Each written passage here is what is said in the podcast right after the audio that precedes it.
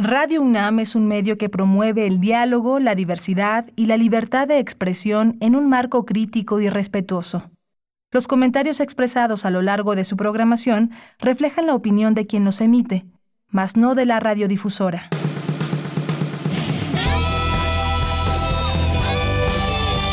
Prisma RU. Relatamos al mundo.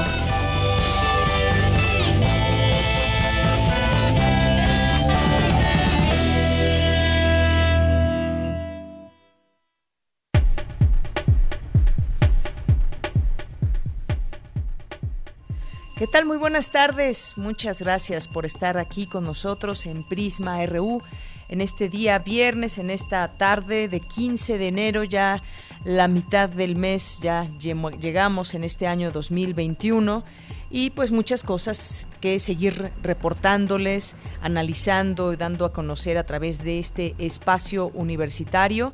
Gracias por la sintonía, Gracias por su escucha, su comunicación, su atención, por supuesto, a través de estas frecuencias universitarias que son el 96.1 de FM y el 860 de AM.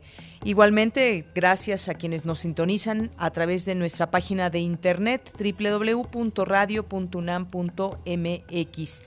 Y como todos los días, hemos preparado un programa para ustedes con mucha información y hoy vamos a, a platicar eh, sobre el semáforo rojo, vamos a tener este reporte con nuestra compañera Virginia Sánchez, que ha seguido esta conferencia de lo que ha dicho en las últimas horas la jefa de gobierno, Claudia Sheinbaum, y eh, pues el inicio de reactivar sin arriesgar, así se llama este programa que presentan hoy, que le tendremos el detalle un poco más adelante. Y no podemos dejar de hablar, lo vamos a hacer con eh, el doctor, el escritor e investigador Osvaldo Zavala, sobre este tema de Salvador Cienfuegos, el general Salvador Cienfuegos. Hay una, había una investigación en Estados Unidos. Eh, vino a México por petición del gobierno y pues esta petición, dice el presidente, no tenía sustento ni pruebas. El gobierno respalda la exoneración que dio a conocer ayer por la noche la Fiscalía General de la República. Eh, del ex titular de la Sedena y planteó que fue una detención con tintes electorales. Eso lo dijo el presidente el día de hoy. Bien valdrá la pena hacer un análisis sobre esta, eh, esta situación y pues todas las voces que hay circundantes, sobre todo, sobre todo, eh, pues refiriéndonos a los delitos que pesaban en su contra allá en Estados Unidos y aquí en México se le exonera. Vamos a hablar de este tema.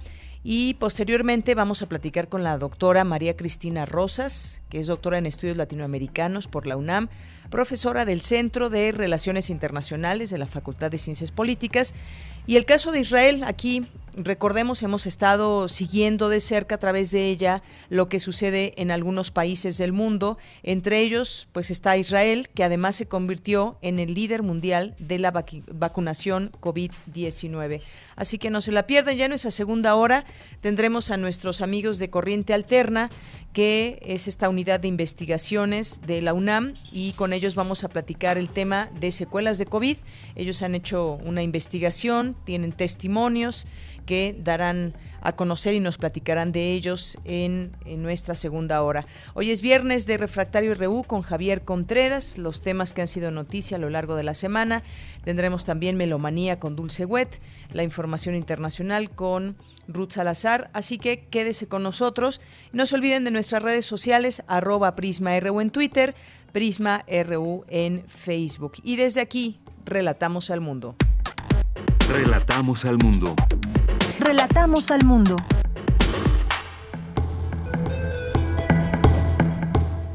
En este viernes 15 de enero, en los temas universitarios, la figura de Donald Trump seguirá presente en Estados Unidos, aunque ya no sea presidente, puesto que dejó una gran masa de seguidores, advierten académicos universitarios. Académico de la Facultad de Ciencias Políticas y Sociales de la UNAM recalca que es necesario fortalecer a las instituciones del Estado y no al Ejecutivo. Presentan libros Salud Mental y Psiquiatría, todo lo que siempre habías querido saber y no te atrevías a preguntar. Los especialistas señalan que en México casi el 30% de la población ha padecido o va a padecer algún trastorno mental. En los temas nacionales, el presidente Andrés Manuel López Obrador respaldó la exoneración de la Fiscalía General de la República al general Cienfuegos y señaló que no procedió acusación que la DEA le fabricó supuestamente por motivos electorales al exsecretario de Defensa. El canciller Marcelo Ebrard afirmó que después de la investigación en donde se encontró que no había elementos para procesar a Salvador Cienfuegos, el caso no fue suicida para México. Por su parte, el gobierno de Estados Unidos advirtió este viernes reservarse el derecho de reiniciar el proceso criminal por narcotráfico en contra de Salvador Cienfuegos. La Ciudad de México continuará en semáforo rojo, al menos durante la siguiente semana, confirmó la jefa de gobierno capitalina Claudia Sheinbaum y anunció que a partir del próximo lunes inicia el programa de restaurantes al aire libre.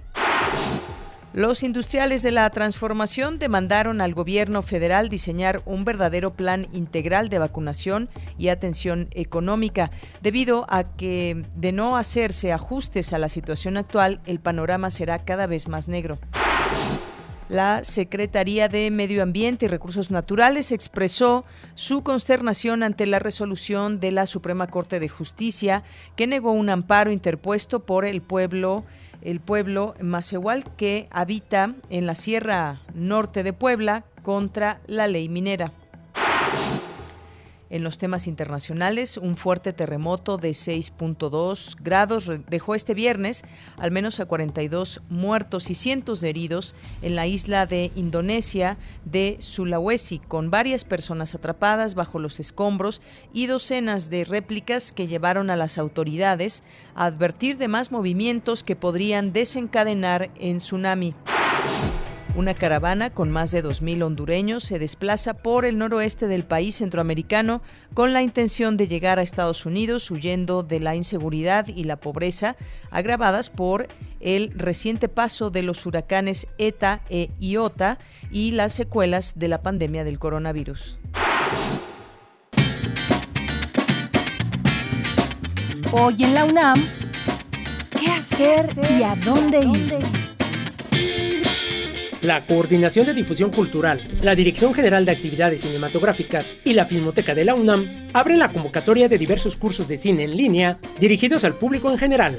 A partir de hoy, podrás inscribirte a Historia a través del cine latinoamericano, Periodismo cinematográfico en su segunda edición, Vida, Obra e Historia a través del cine latinoamericano, entre otros. Para mayores informes e inscripciones, envía un correo electrónico a redes.filmoteca.gmail.com.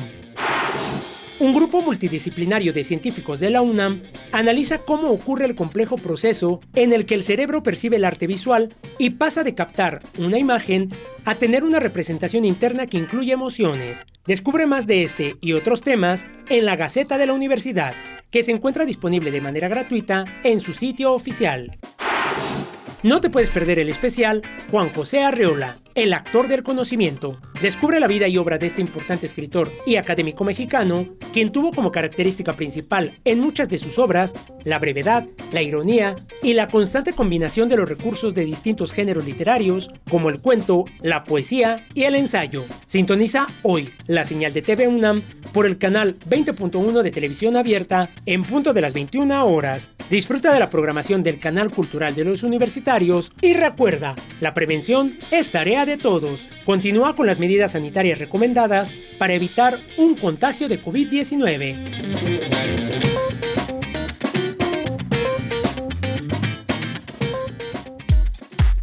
Prisma RU. Relatamos al mundo.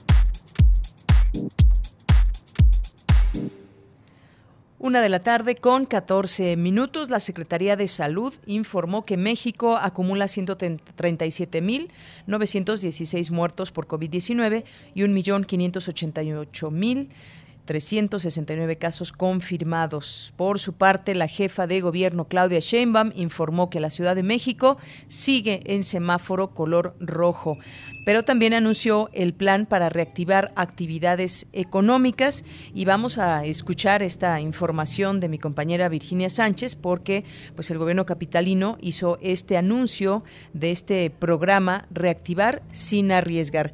Te saludo con mucho gusto Vicky, muy buenas tardes. Igualmente, de ella, muy buenas tardes a ti al auditorio de Prisma RU. Pues ante la difícil situación económica que ha derivado del confinamiento para lograr controlar la pandemia de COVID-19, esta mañana el gobierno de la Ciudad de México presentó el programa Reactivar sin arriesgar en semáforo rojo, del cual deriva el de restaurantes al aire libre que iniciará el próximo 18 de enero y esto es considerando que se pueden ir tomando algunas actividades aún en semáforo rojo, actividades con muy bajo riesgo y con estrictas medidas sanitarias. Escuchemos a la jefa de gobierno capitalino Claudia Sheinbaum qué dijo al respecto. Y seguimos en semáforo rojo, cuidándonos a distancia, cubrebocas y hacer las actividades indispensables. Y reactivar también actividades económicas que hoy eh, sabemos y como siempre lo dije, eh, entendemos la situación económica muy difícil que están viviendo muchísimos sectores y sobre todo las familias. Y aquí el objetivo es reactivar sin arriesgar y estamos haciendo esto porque sabemos que la ciudadanía eh, va a ser responsable con esta información que hemos estado brindando. Y tras el informe brindado por los hospitales COVID de las respuestas proporcionadas por las personas ingresadas sobre en dónde creen que se contagiaron y encontrando que es principalmente en espacios cerrados, se determinó que se pueden retomar algunas actividades aún en semáforo rojo donde existe un bajo riesgo por desarrollarse al aire libre y donde se tenga la capacidad de coordinarse con el sector empresarial para implementar estrictas medidas sanitarias. Las actividades que cumplen actualmente con estos criterios son el servicio de restaurantes al aire libre, comercios esenciales en el centro histórico en modalidad para recoger y atención en ventanilla y clases deportivas y gimnasios al aire libre. Al respecto, Eduardo Clark, titular de la Agencia Digital de Innovación Pública del Gobierno Capitalino, detalla lo siguiente sobre el programa Restaurantes al aire libre. Escuchemos. Las reglas que hemos definido en plena coordinación con el sector empresarial, donde ellos están plenamente de acuerdo con cumplirlas y también hacer regulación dentro de los propios miembros de las cámaras agremiadas, son el consumo hasta las 18 horas, ya poder consumir en el establecimiento, después de esa hora estricto servicio para llevar como ocurre hoy en día, el servicio únicamente, es importante enfatizar, el únicamente se puede realizar en terrazas y mesas al exterior, es decir, todavía no se permite ningún comensal que esté dentro de espacios cerrados. Estas mesas deberán ser colocadas en zigzag, como ya muchos eh, lo hicieron en los espacios abiertos en los meses previos, y a una estricta distancia de 1.5 metros entre ellas para permitir la sana distancia entre las distintas mesas. Esto de acuerdo a los lineamientos que ustedes pueden consultar del programa Ciudad al Aire Libre que se anunció hace varios meses. Otro punto muy importante tiene que ver con no más de cuatro personas por mesa. Uno de los mayores riesgos luego restaurantes cuando más gente está dentro de una misma mesa, por eso actualmente la instrucción y el lineamiento que estamos publicando es no más de cuatro personas por mesa. Y finalmente el uso obligatorio de código QR para en caso de que cualquiera de las personas que asistió salga positiva, podamos notificar al resto de los comensales, así como el personal que labora en el establecimiento. Y bueno, pues para registrarse en este programa se debe ingresar a la página covid.19.cdmx.go.mx diagonal medidas sanitarias. El registro es gratuito, de resolución inmediata y no se requiere ningún otro trámite ni autorización. Y también reiterar que a partir del 18 de lunes, el 18 de enero, también se permitirá tomar e impartir clases deportivas al aire libre en parques y jardines, tomando por supuesto las medidas sanitarias y también se autorizó a los supermercados para que puedan operar las 24 horas los siete días de la semana y bueno, también reiterar las medidas, mantenernos la sana distancia, cubrirnos la boca, salir solamente si es necesario y todo esto que ya hemos escuchado. Bella, este es mi reporte. Vicky, muchísimas gracias por la información. A ti. Muy buenas tardes. Igualmente, Vicky, pues a cuidarnos, ahí están estas nuevas disposiciones. Hablábamos aquí al inicio de la semana sobre ese tema de los restauranteros y que habían hecho también una manifestación y finalmente lograron entablar un, diálogo abierto con las autoridades, donde pues se va a permitir, a diferencia de la vez pasada que estuvimos en semáforo naranja en su momento, donde también se permitían comensales en la parte de adentro de los restaurantes, guardando ciertos eh, protocolos, llevando a cabo ciertos protocolos, ahora pues solamente se está permitiendo esto en las terrazas o al aire libre para que pues pueda haber esta ventilación de la cual se habla también insistentemente de los espacios eh, públicos y en este caso pues los restaurantes que lo tengan lo podrán hacer, los que no pues seguirán en la modalidad para llevar. Esto pues como sabemos eh, surgió a raíz de este diálogo y de ese llamado de auxilio, un llamado muy fuerte que hicieron eh, pues los restauranteros en este sentido por la reactivación económica de sus negocios. Y pues lo que nos resta hacer es este llamado a que pues solamente si es necesario que tengan que ir a estos sitios porque muchas veces se presta a que vayamos con personas con las que no se habita, con personas que no hemos visto y al al estar eh, comiendo, pues evidentemente el cubrebocas tiene que esperar un rato y bueno, pues ahí, ahí también hay que dejarlo a la responsabilidad propia de cada persona. Bien, pues nos vamos a nuestro campus universitario. Campus RU.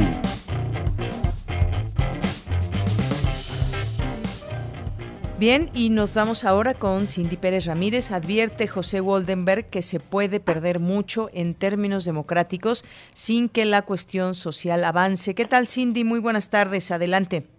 Deyanira, muy buenas tardes a ti y a todas las personas que están escuchando Prisma RU en el marco del coloquio de invierno de la Facultad de Ciencias Políticas y Sociales, la Cuarta Transformación, Cambios y Continuidades se llevó a cabo la conferencia La Democracia en México hoy, en la cual José Woldenberg, expresidente del Instituto Electoral y académico de la Facultad de Ciencias Políticas, indicó que nuestro sistema democrático es superior a otros a pesar de sus falencias y que ojalá los partidos de oposición y la coalición de partidos en el gobierno pudieran valorar, defender y fortalecer lo mucho que se ha construido en esta materia.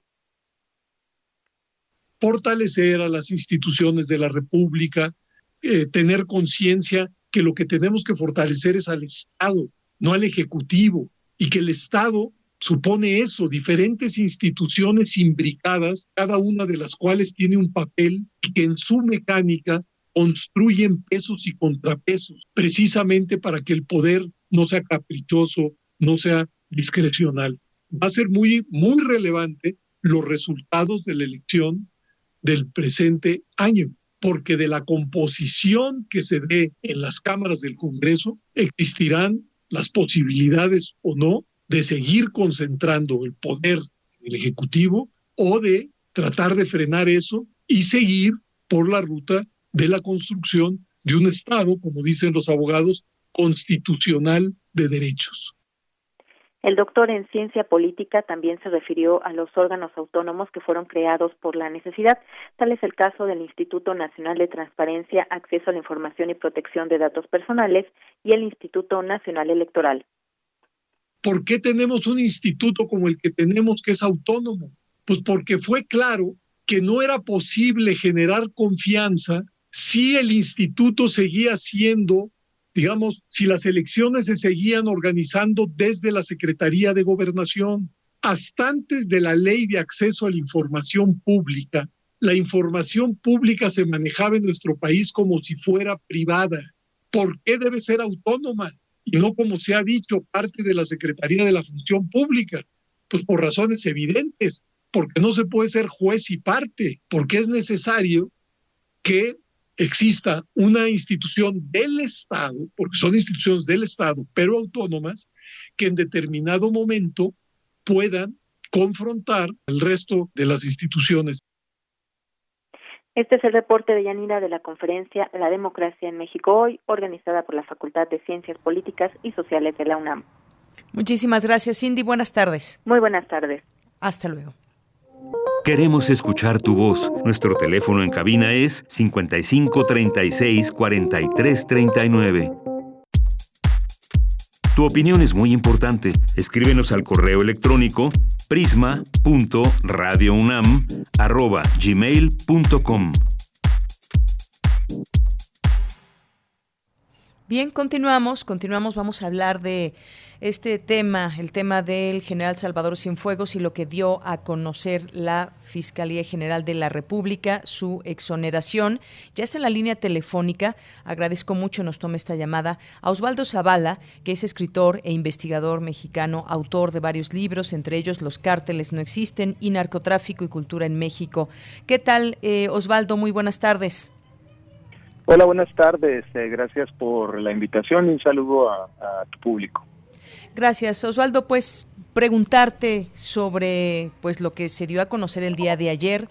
Hay mucho que analizar en este sentido. Hay declaraciones del presidente el día de hoy eh, por la mañana, pero está toda esta eh, pues esta situación expuesta donde dice que le fabricaron delitos, pero por otra parte también eh, no se podría entender o quisiéramos entender esto como hubo una detención en Estados Unidos, posteriormente una petición de México y ahora esta exoneración. ¿Qué opinas y qué piensas de todo esto al análisis?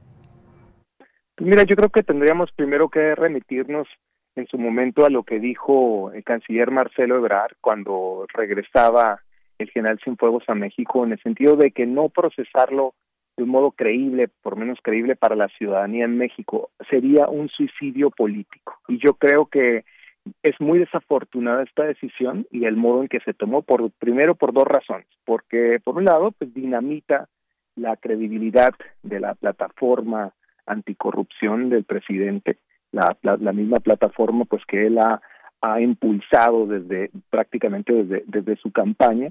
Eh, y luego por otra parte eh, me parece que deja muy vulnerable al gobierno de México ante el muy probable reclamo del entrante gobierno de Joe Biden que con toda seguridad pues lo presionará ahora con, de un modo más justificado para retomar en México la llamada guerra contra las drogas. De hecho, un funcionario estadounidense que no fue identificado, entrevistado en esta en este medio Vice, eh, dijo que México es un narcoestado y que no le sorprende esta decisión. Entonces, para mí todo esto es muy problemático precisamente desde ese ángulo, ¿no? Desde desde, desde el momento en el que Estados Unidos se ve justificado para decir eh, que México se ha convertido en un país tomado rehén por eh, el narcotráfico, algo que sabemos pues ha sido la la justificación la eh, más más más insistente para llevarnos a la militarización antidrogas.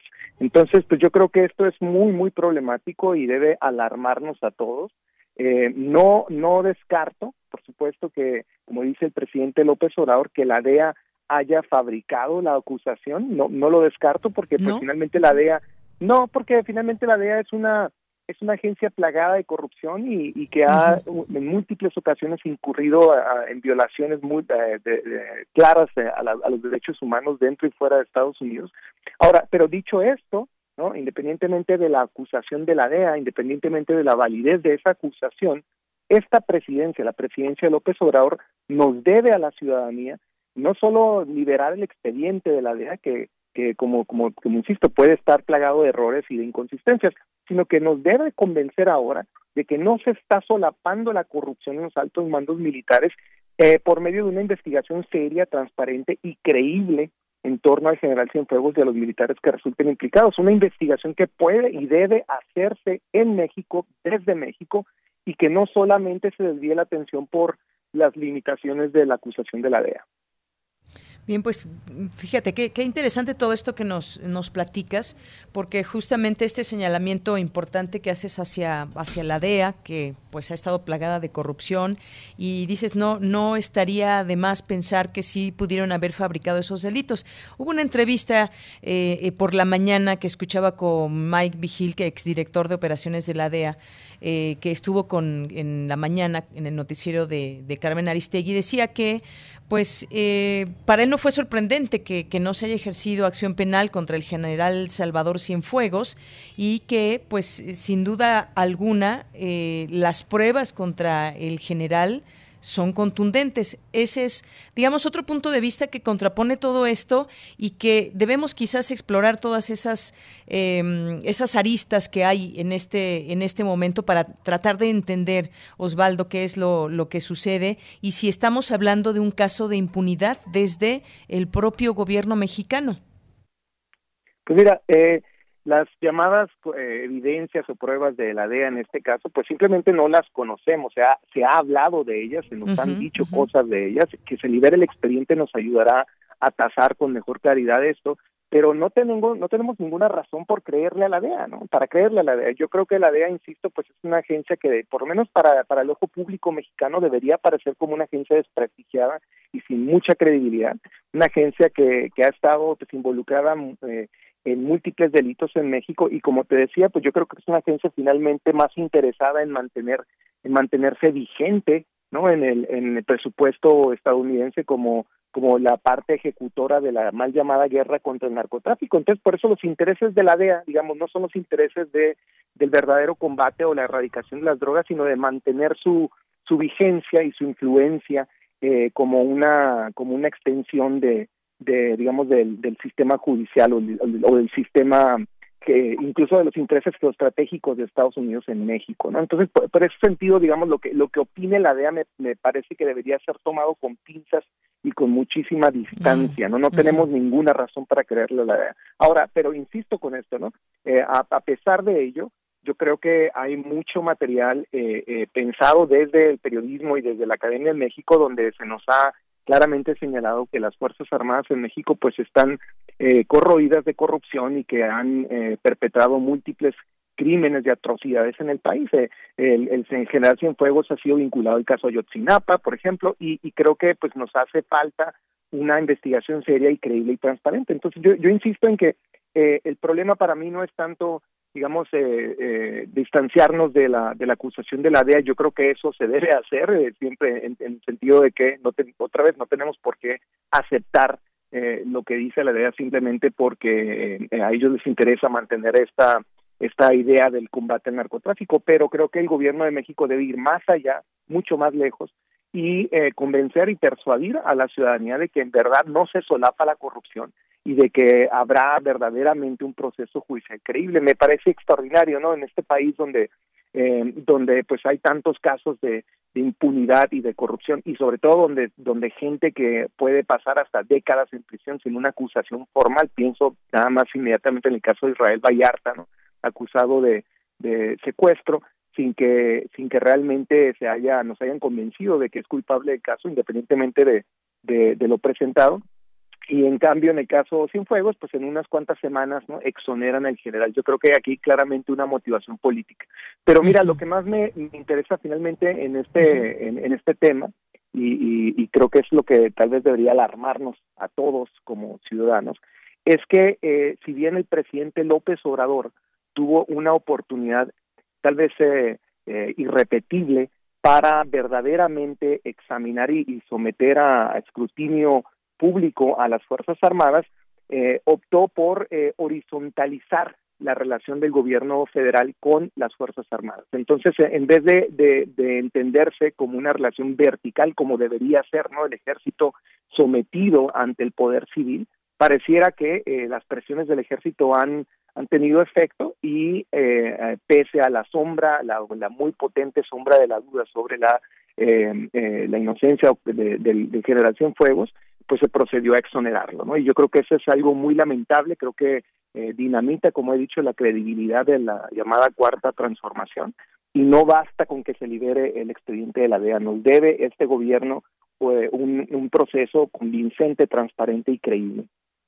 Bien, pues ahí está esta situación eh, delicada, por supuesto, y bueno, ¿de qué se, de qué fue acusado en Estados Unidos el general Salvador Cienfuegos? Bueno, pues eh, le acusó de facilitar a cambio de sobornos la operación del cártel H2, sucesor de los hermanos Beltrán Leiva, una organización criminal eh, nacida en el estado noroccidental de, de Sinaloa.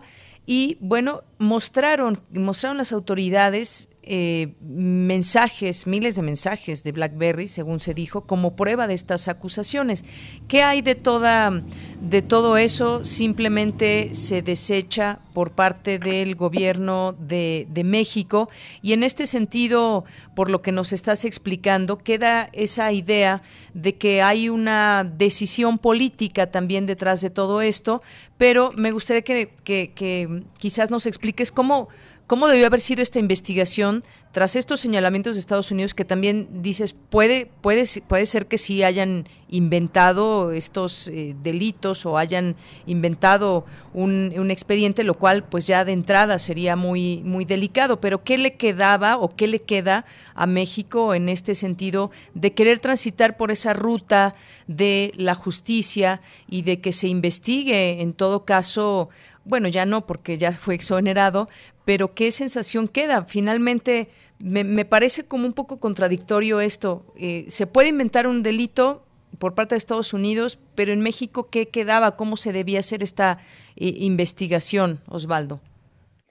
Pues sí, mira, eh, tal vez en parte la dificultad es que no no hay una transparencia sobre sobre la si es que la hubo sobre la investigación de la fiscalía. A mí lo que me lo que lo que entiendo que ha hecho la fiscalía hasta ahora es simplemente eh, descalificar o desautorizar la acusación de la DEA. De entrada, como dije desde el principio de esta conversación, eso no me parece necesariamente eh, inverosímil. Eh, yo, yo mismo tengo mis dudas sobre eh, la supuesta evidencia presentada por la DEA. Insisto en supuesta no porque porque no no la no no no realmente no crea que esté ahí, sino porque simplemente no la hemos conocido, no la hemos podido constatar. Pero lo que se ha dicho de esto es como tú mencionabas, pues algo muy circunstancial, ¿no? Algunos mensajes de BlackBerry, eh, el llamado cártel H2, que nadie sabía de su existencia hasta el momento de la detención del general Cienfuegos, eh, se, el, hecho de que unos traficantes de segunda fila supuestamente conocieran de, directa y personalmente al general Cienfuegos y, de Cienfuegos y lo llamaran el padrino, pues me parece algo sacado de una de una burda eh, imitación de película hollywoodense. ¿no? Entonces, todo eso en su momento y, y, a, y, a, la fecha me sigue pareciendo muy inverosímil. En ese sentido, como te decía, no, no descarto la posibilidad de que la, la, las llamadas eh, evidencias de la DEA no sean suficientes para, eh, para encontrar culpable al general Cienfuegos. Pero, dicho esto, eh, la, la duda siempre está ya sembrada, no solo en torno al general, sino al, a la actuación de las Fuerzas Armadas constantemente en el en la llamada guerra contra el narcotráfico y esto ha sido una constante histórica desde, yo qué sé, desde los años 70, ¿no? En que el, eh, el, el, ejército y las policías, sobre todo la Policía Federal y en su momento la Dirección Federal de Seguridad, pues claramente utilizaban, instrumentaban a los traficantes con fines eh, políticos y, de extorsión muy específicos. Entonces, no dudo que haya mucha todavía evidencia por recoger y ese es para mí el grave problema, que que este caso se reduzca a la acusación de la DEA y que no se abra una investigación seria, contundente, transparente, creíble en torno al general Cienfuegos y, uh, y a la relación que puede eh, o no tener los altos mandos de, del ejército con el narcotráfico, que desde luego eh, no, no soy el primero en señalar y que tenemos pues muchísima investigación periodística de por medio.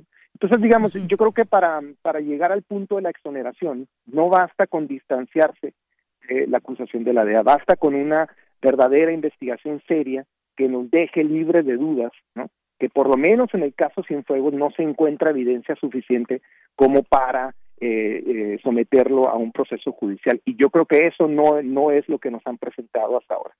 Bien, desde tu punto de vista, algo de lo que ha faltado en toda esta investigación es la transparencia. Te lo pregunto porque desde que eh, se trajo a México, se trasladó a México, eh, pues se tuvo, ya no se tuvo información tan eh, clara y que nos permitiera saber dónde, dónde iba a estar, eh, pues para las investigaciones conducentes el, el, general Salvador Cienfuegos. Ha faltado transparencia en esta en esta investigación y además de ese pues eh, rigor judicial para para ampliar en todo momento pues lo que se requiera saber se va una oportunidad importante para eh, México el gobierno en este sentido sí totalmente mira desde el hecho de que ayer se se, diera a conocer la exoneración del general por medio de un comunicado de la, de la Fiscalía eh, en algo tan serio, por, probablemente el, el, el, escándalo político militar más importante de este gobierno a la fecha. Y, y, que no y que el fiscal Gertz Manero no no saliera a hablar personalmente con la ciudadanía me parece muy preocupante. Eh, me parece me parece extraordinario no que, que el caso se intente dirimir con un par de páginas de un de un anuncio no de un de un de un, de un boletín ahora ah, el presidente López Obrador pues ya eh, ordenó poner a disposición el el archivo de la DEA pero insisto ¿por qué como ciudadanía nos debe satisfacer eh, la escasa o, o, contradictoria eh, evidencia presentada por la DEA, que no tenemos en México una fiscalía capaz de investigar independientemente al más alto mando militar, que no, debe, no, no solamente tiene esa capacidad, sino la obligación de investigarlo eh, a saciedad y a, y, a persuadir a la ciudadanía de que en verdad no encuentra delitos eh, a, a, seguir en contra del general Cienfuegos. Es decir, que no, que no contamos con la estructura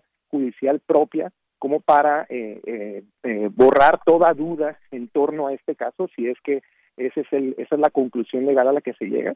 Y yo creo que pues esa es la, la, tremenda falta eh, de este gobierno, ¿no? un gobierno que, insisto, pues se ha se ha pretendido eh, eh, establecerse en contra de la corrupción, que está en medio de otro proceso judicial importantísimo, el caso Lozoya, donde incluso se ha hablado de juzgar a expresidentes, eh, y, entonces no puede ser que mientras haya la voluntad política para hablar de, de juzgar al expresidente Peña Nieto, al expresidente Calderón, no se tenga claramente la misma voluntad política para juzgar a los altos mandos del ejército. Bien.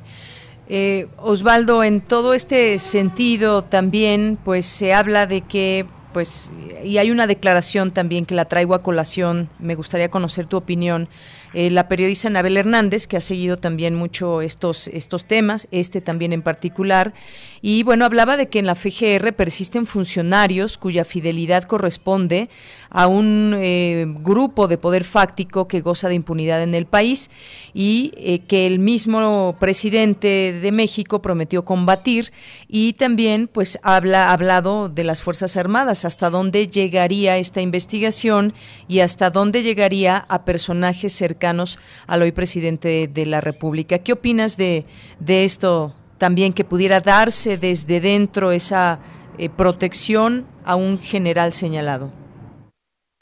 Pues sí, yo creo que desafortunadamente, y aquí siguiendo lo que el mismo presidente López Obrador ha dicho insistentemente, el principal problema de México es, es, su corrupción estructural en el interior de las instituciones, desde arriba en los mandos hasta hasta en los, en los más bajos niveles operativos. Y claramente pues ese es el resultado de tal vez de la limitación, o esto es lo que ha llevado a la limitación eh, judicial en torno al generación Cienfuegos, que, que hay toda una estructura de, de, corrupción que no está del todo desactivada y que pues además pone eh, en riesgo la relación, la delicada relación que el presidente López Obrador ha creado en torno a las Fuerzas Armadas. Y ese es, insisto, tal vez otra vez que quiero ser muy, muy enfático en esto, el principal problema, la principal alarma que, que despierta en mí esta, esta resolución de la Fiscalía.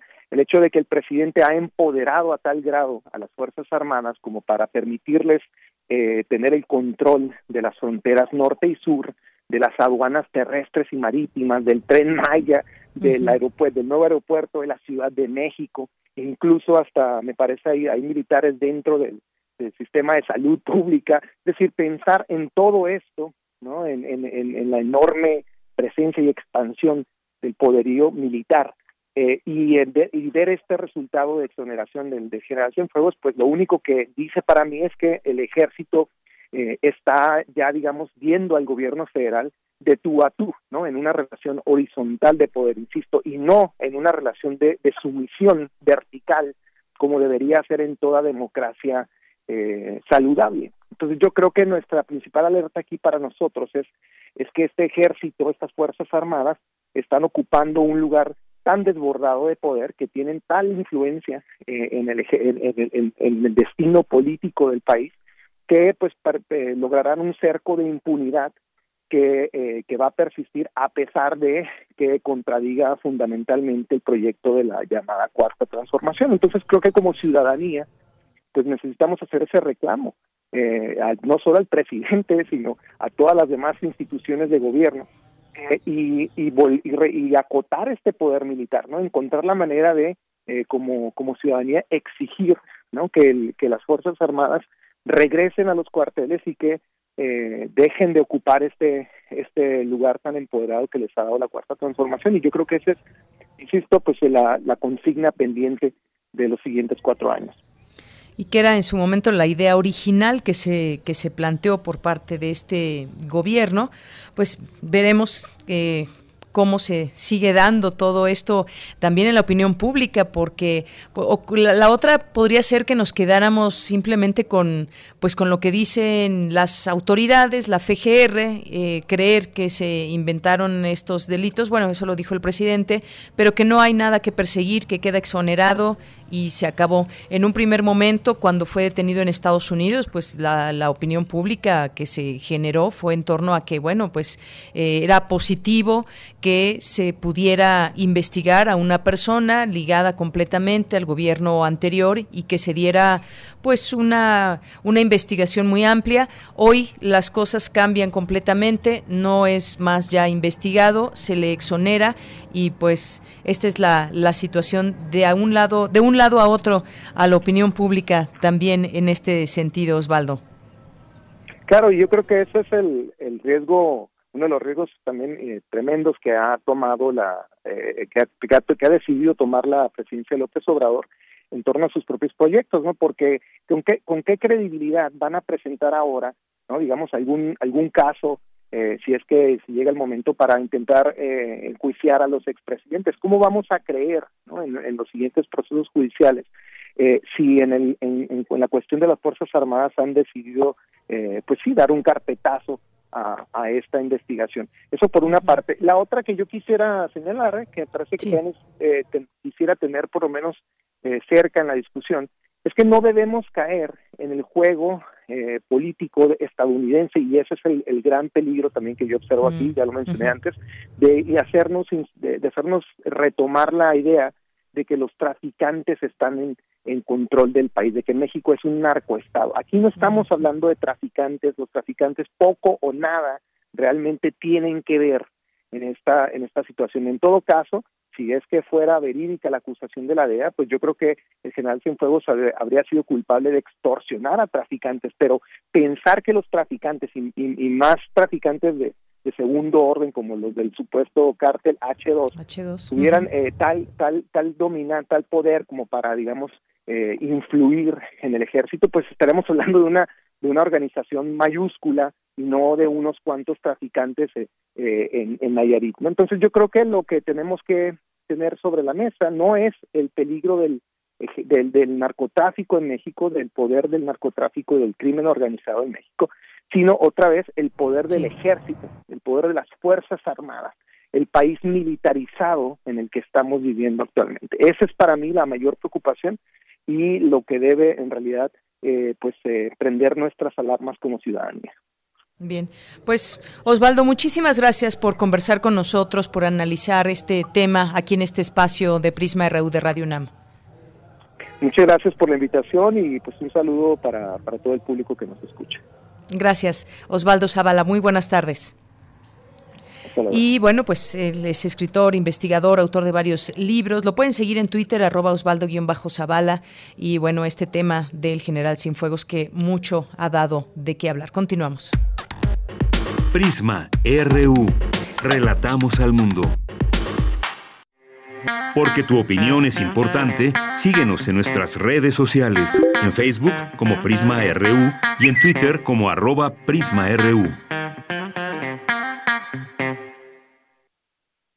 Bien, ya está con nosotros. Le damos la bienvenida en este espacio a la doctora María Cristina Rosas González, doctora en estudios latinoamericanos por la UNAM, profesora del Centro de Relaciones Internacionales de la Facultad de Ciencias Políticas y Sociales de la UNAM. Doctora, bienvenida, muy buenas tardes.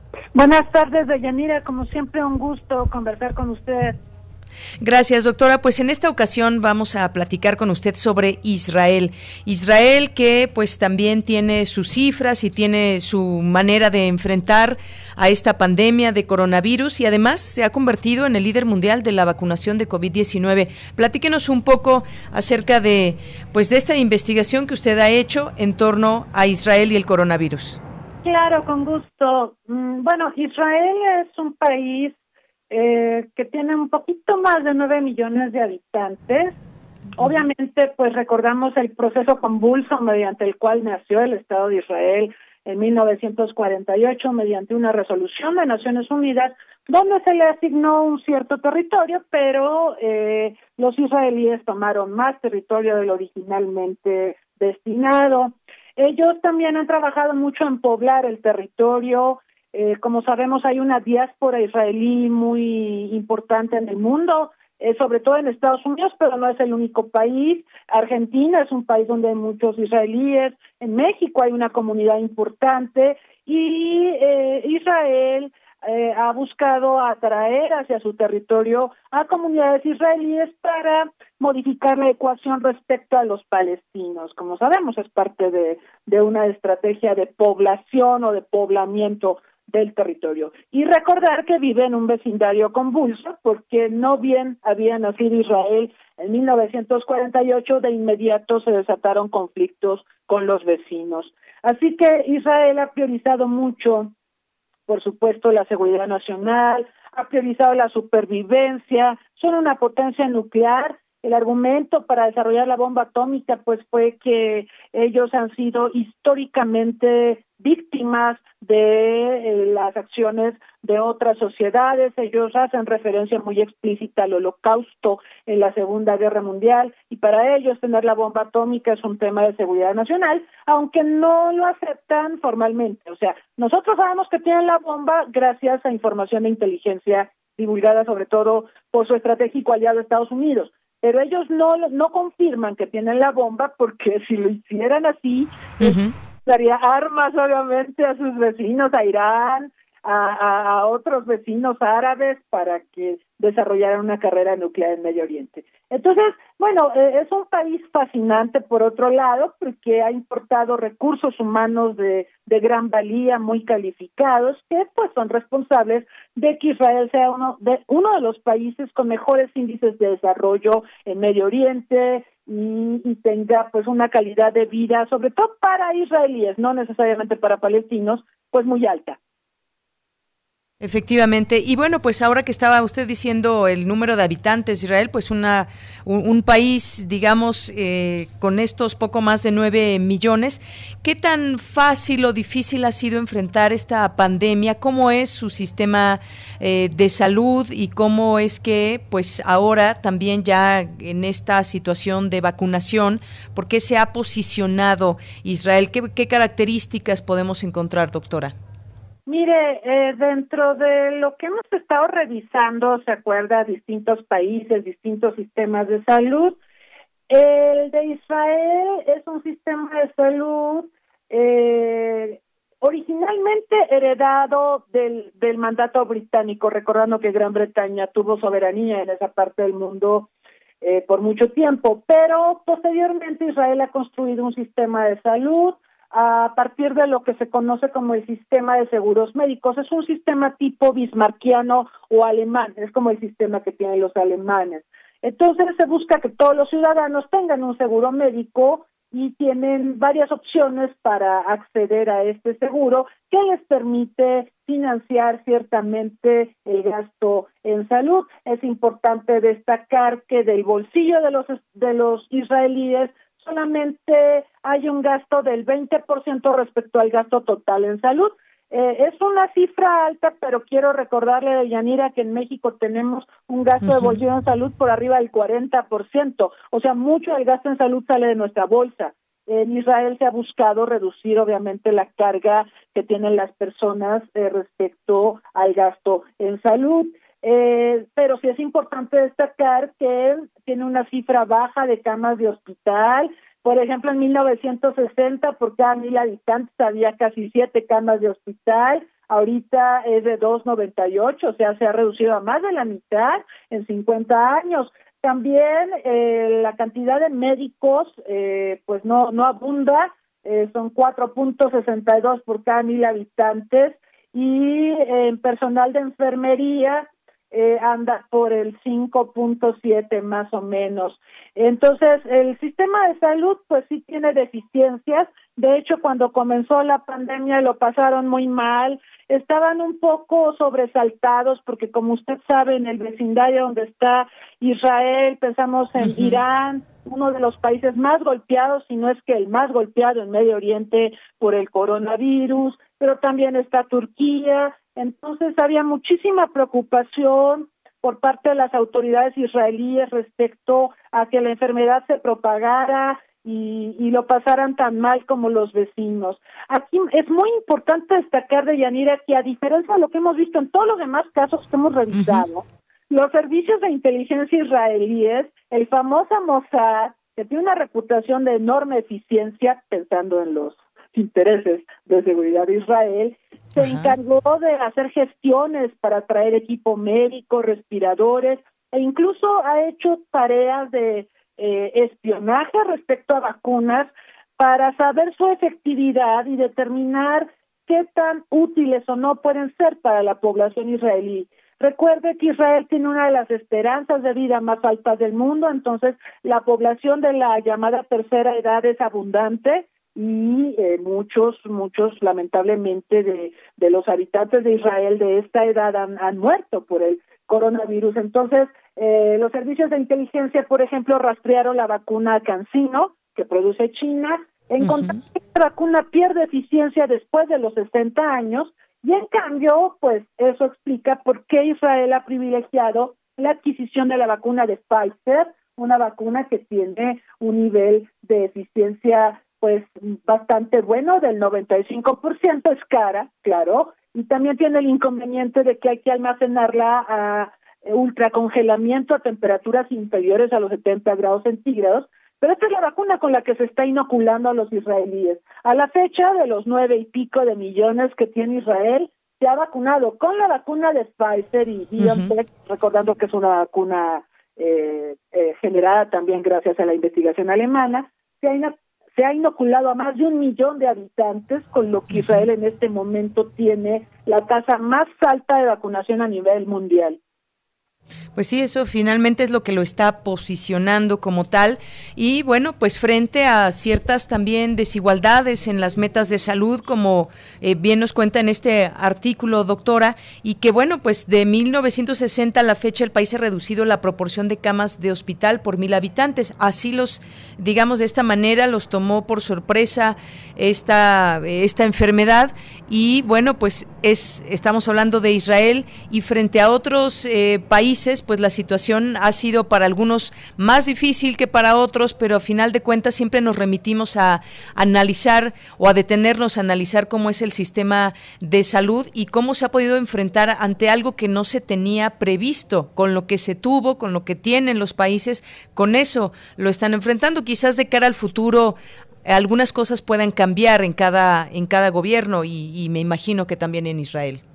Claro, Deyanira, algo que tiene Israel es que por su situación geopolítica y la hostilidad que enfrenta en la región, sí tiene un monitoreo, un, mapeo de la población bastante importante. Esto quiere decir que hay una vigilancia constante, pues para evitar agresiones, actos terroristas, todo esto. De hecho, la gente que muere por actos terroristas en Israel es muy poca. E, esto es muy interesante hacerlo notar. Las causas de muerte son más bien cánceres, enfermedades respiratorias, enfermedades de los estilos de vida. Pero el terrorismo, si bien es cierto que hay actos terroristas que golpean a la población, no es la principal causa de muerte. Así que esto se explica porque las autoridades israelíes vigilan a su población. Y esta vigilancia que hacen por razones de seguridad nacional les ha redituado ahora en la pandemia, porque pueden vigilar quién tiene coronavirus, dónde estuvo, a dónde se desplazó, con quién estuvo en contacto.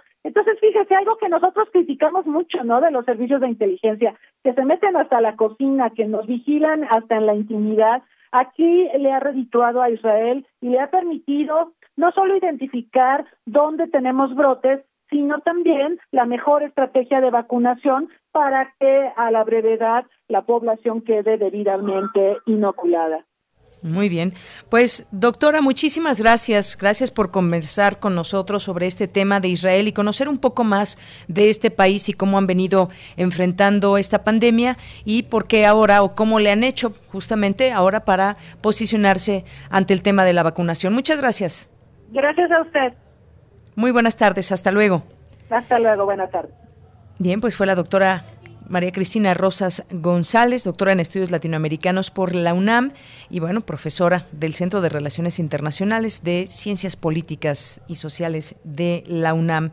Bien, pues vamos a escuchar esto eh, que nos dejó Margarita Castillo hoy con motivo del nacimiento de Martin Luther King, un 15 de enero de 1929 y con esto nos vamos al corte.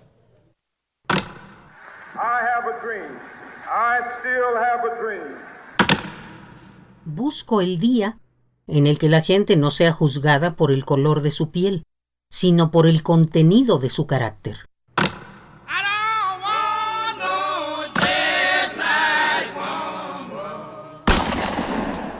Martin Luther King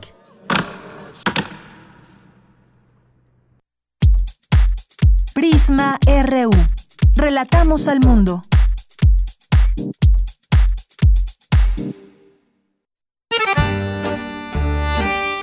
2021. 100 años del nacimiento de Leonardo Sciascia, narrador siciliano. Partidario del texto breve, del misterio sin solución como Borges. Atraído por el crimen sin culpable, el escritor siciliano pertenece a la escuela que aspira a conseguir el mayor número de significados con el menor número de palabras. Su obra, su actitud pública, son una negación del literato apolítico. Escribir para él es hacer política.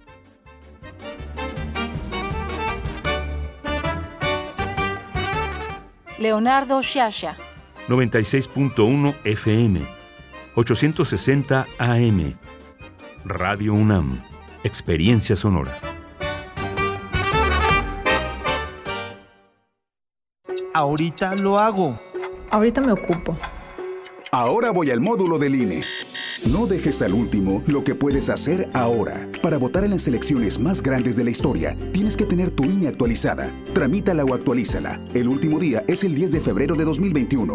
Haz tu cita en INE.mx o en INETEL 804-33-2000. Te vamos a cuidar. En 2021, el voto sale y vale. Contamos todas, contamos todos. INE.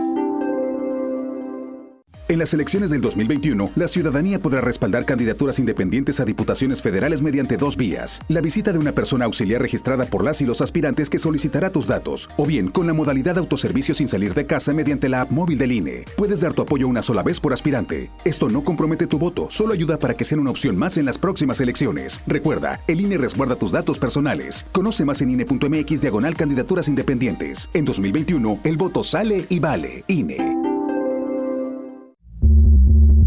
Las audiencias también son parte del medio. ¿Qué tal amigos? Soy Guillermo Montemayor Gómez, defensor de las audiencias de Radio y TV UNAM. Los invito a que me escriban y ejerzan los derechos que la ley y la normatividad interna de las estaciones les otorgan. Observaciones, quejas, sugerencias, peticiones, señalamientos o reclamaciones sobre los contenidos y la programación que transmiten tanto radio como TV UNAM. En las páginas web de ambas estaciones, encontrarás la pestaña que dice Defensoría. Ábrela y en la pestaña de comentarios y sugerencias encontrarás el formulario para comunicarte con el defensor. Además de información precisa sobre la Defensoría, informes, documentos normativos, tanto externos como internos, y algo que es muy importante, que es el código de ética. Te invito a que me escribas al correo defensordeaudiencia.unam.mx. Recuerda que como audiencia eres parte fundamental de Radio y TV UNAM.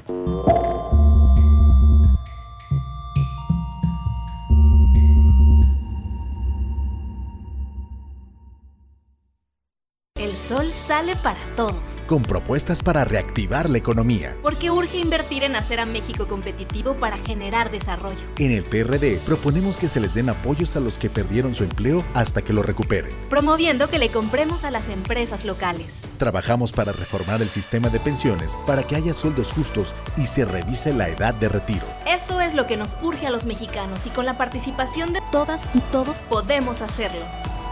El sol sale para todos. En 2018 te ofrecimos transformar la basura en energía. Permiso laboral para acudir a reuniones escolares. Impartir educación contra el bullying. Que las empresas permitan el trabajo en casa e impulsar la adopción de animales de compañía.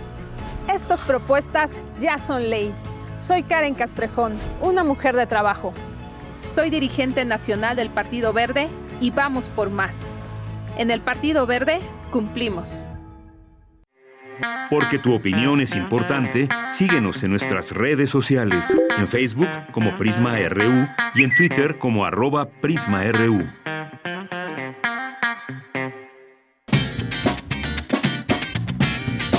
Mañana en la UNAM, ¿qué hacer y a dónde ir?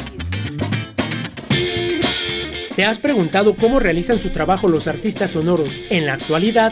Música UNAM te invita a disfrutar del programa especial Laboratorios Sonoros, donde descubrirás el trabajo que realizan los músicos en tiempos de pandemia, creando no solo música, sino objetos sonoros, esculturas e instalaciones. Disfruta de este material disponible en el canal de YouTube de Música UNAM. Recuerda que este domingo tienes una cita con el taller coreográfico de la UNAM. No te puedes perder su habitual función dominical, que contará con montajes de la maestra Gloria Contreras. Al finalizar la función se llevará a cabo un conversatorio con integrantes del taller coreográfico de nuestra máxima casa de estudios. La cita es el próximo domingo 17 de enero, en punto de las 12.30 horas, a través de la cuenta oficial de Facebook del taller coreográfico de la UNAM. El nuevo coronavirus ha modificado nuestras relaciones sociales y actividades diarias. Radio UNAM hace un análisis en la serie Lo que el virus nos dejó, una reflexión sobre los distintos aspectos de nuestra vida que fueron transformados por la cuarentena y el distanciamiento social. No te pierdas esta serie, que se transmite todos los días durante la programación habitual de Radio UNAM. O si lo prefieres, puedes encontrarla en nuestro podcast. Ingresa al sitio www.radio.unam.mx y recuerda, si aún te es posible, quédate en casa. Para Prisma RU, Daniel Olivares Aranda.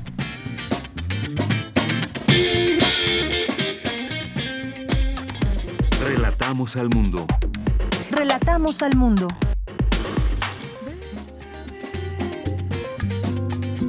Bésame mucho, que tengo miedo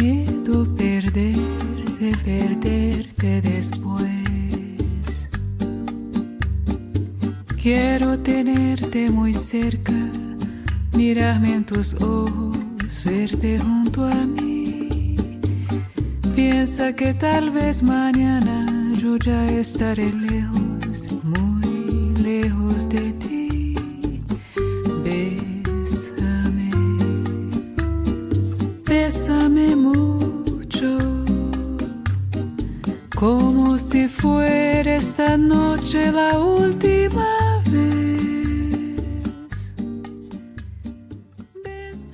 pues Consuelo Velázquez con Bésame mucho. Hoy es el día del compositor y así le recordamos a ella y a los compositores en México, los que están, los que, ya no están. Así que, pues, un abrazo en su día a todos ellos. Por supuesto, también nos viene a la mente muy, eh, pues, por estos días, hace unos días que murió Armando Manzanero, también por supuesto que lo recordamos. Escuchemos un poco de Bésame mucho. Junto a mí. Piensa que tal vez mañana yo ya estaré lejos, muy lejos de ti. Bésame, bésame mucho, como si fuera esta noche la última vez.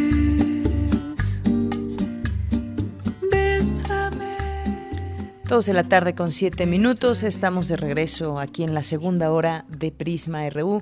Gracias por continuar con nosotros, permanecer en esta sintonía. Y bueno, pues queremos dar a conocer una lamentable información. Jorge Álvarez Martínez, que falleció, la Facultad de Psicología lamenta profundamente comunicar la muerte el día de ayer del querido maestro Jorge Álvarez Martínez, víctima de un infarto. Ingresó como docente a la Facultad de Psicología en 1995, desde los sismos de 1985 y hasta la pandemia de COVID-19 y las recientes inundaciones en Tabasco. Estuvo comprometido como psicólogo con la intervención en crisis a víctimas por desastres naturales y socioorganizativos, cuyo programa fundó y dirigió, y con la formación en primeros auxilios psicológicos. Creó y condujo el call center UNAM, antecedente del actual programa de atención psicológica a distancia. Y bueno, pues lo recordamos, por supuesto, y nuestras condolencias a sus familiares, una gran pérdida para la UNAM, además de que pues el maestro eh, Jorge Álvarez, eh, colaboraba en el programa Conciencia, Psicología y Sociedad que se transmite aquí en Radio UNAM. Así que, pues bueno, nuestras condolencias. Y bueno, también otra información, otra información que queremos darles a conocer y que me manda por aquí Marisela. Y la gran ilusión de Jorge Flores, el doctor que pues eh, aquí tuvimos oportunidad de entrevistar, en su momento transmitimos una, una entrevista, la última que la última que dio. Y a los pocos días de esa entrevista falleció desafortunadamente y pues nos, nos invita justamente a esta mesa homenaje.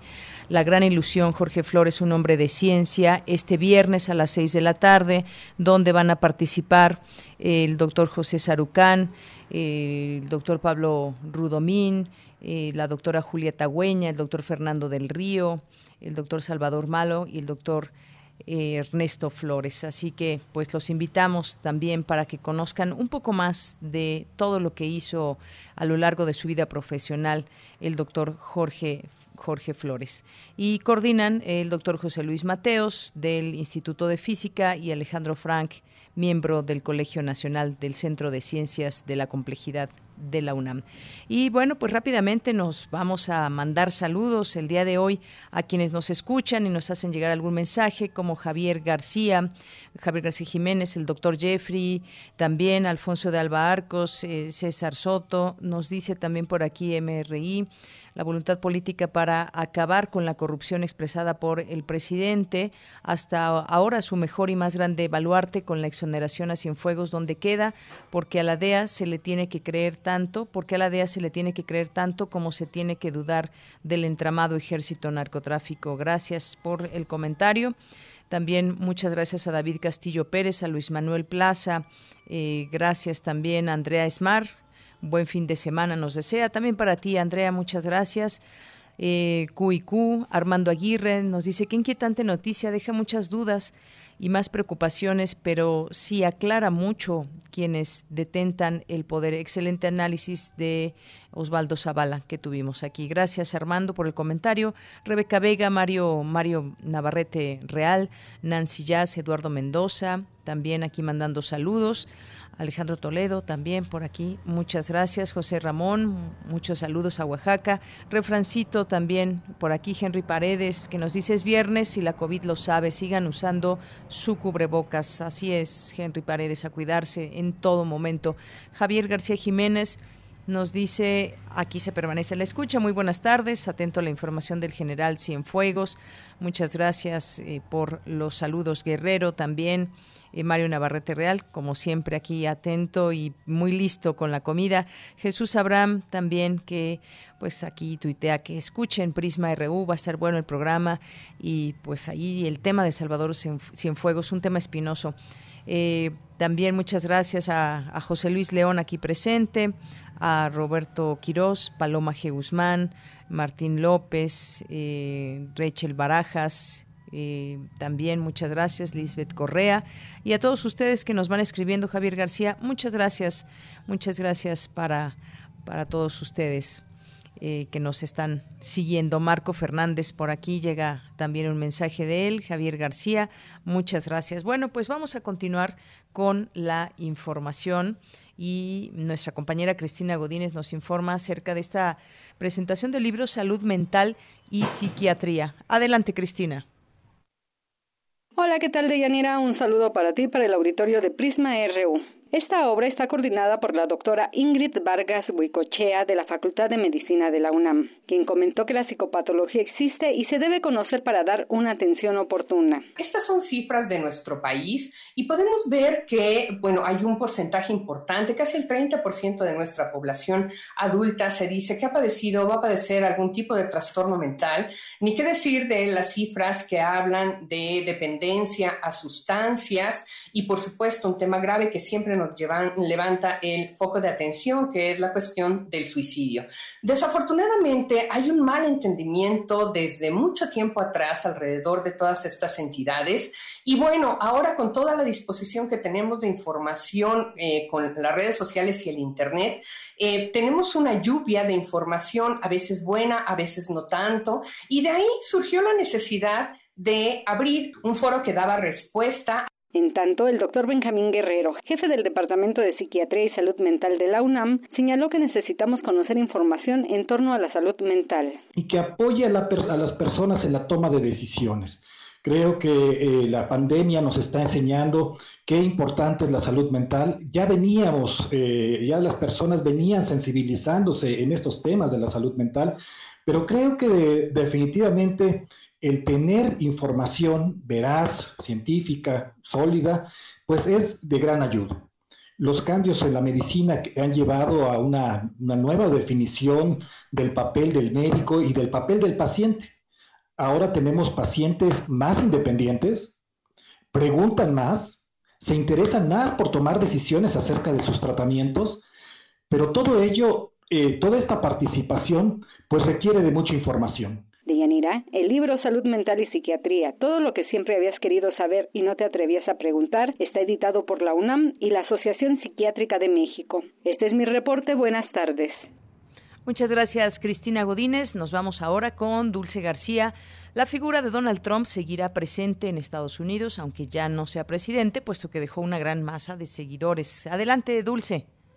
Deyanira, muy buenas tardes a ti al auditorio de Prisma RU. Se quiera o no, Donald Trump ha sido una figura mediática emblemática que va a requerir de un estudio sistemático, puesto que logró construir una gran masa de seguidores a través de su constante mensaje en redes sociales y otros medios de comunicación sobre que sería él quien llevaría a Estados Unidos a convertirse en una nación nuevamente importante para el mundo. Así lo señaló la doctora Silvia Núñez, directora de UNAM Los Ángeles, quien añadió que no se trata de discutir acerca de la democracia estadounidense, sino acerca de la defensa de un personaje que se apoderó del debate público. El legado de Trump es un legado que se va a tener que estudiar, por lo menos esta cuestión que tiene que ver con la parte mediática, que además nos está dejando una tarea pendiente en el sentido de que, por ejemplo, en México ahorita tenemos muchos problemas económicos y tenemos el COVID, pero resulta ser que hay una enorme preocupación porque ¿qué vamos a hacer con las redes sociales? Porque no se le puede encuartar el uso de las redes sociales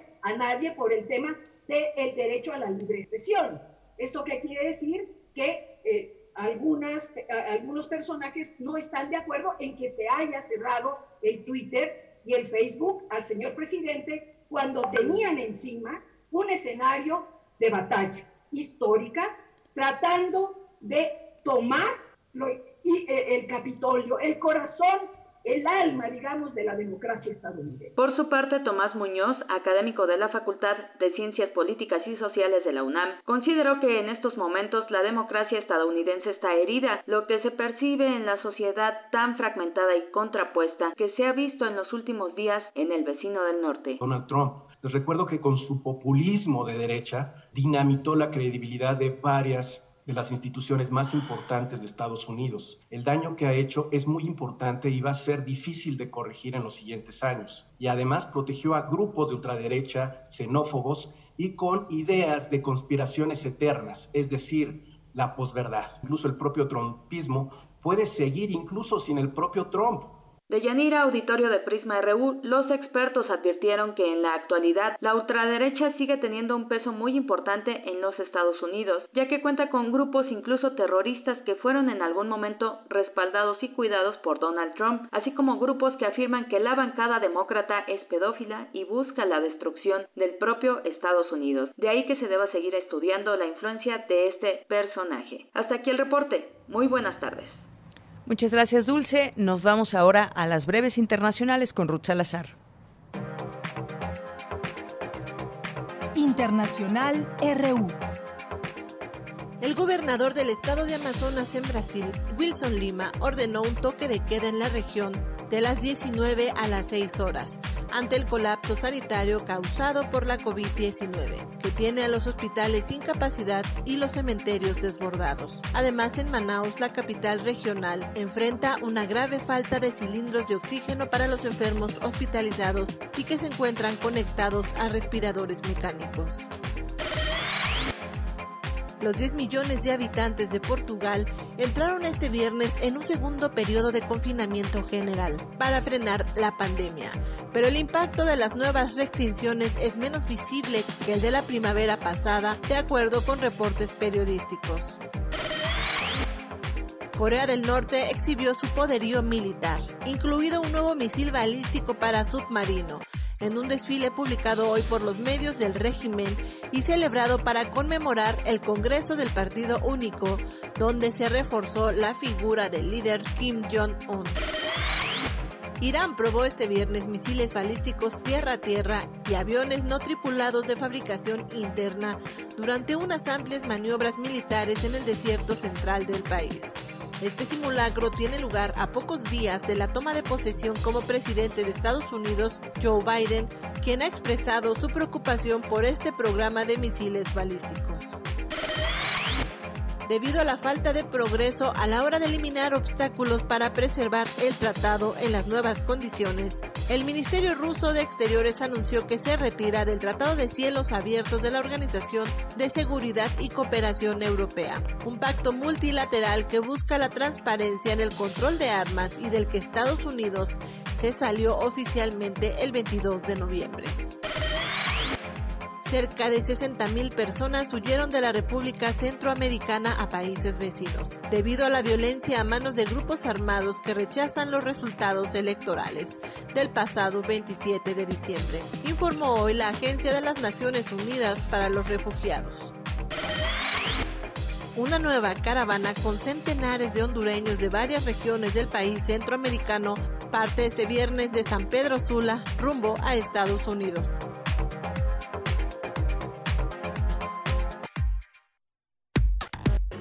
Prisma RU. Relatamos al mundo.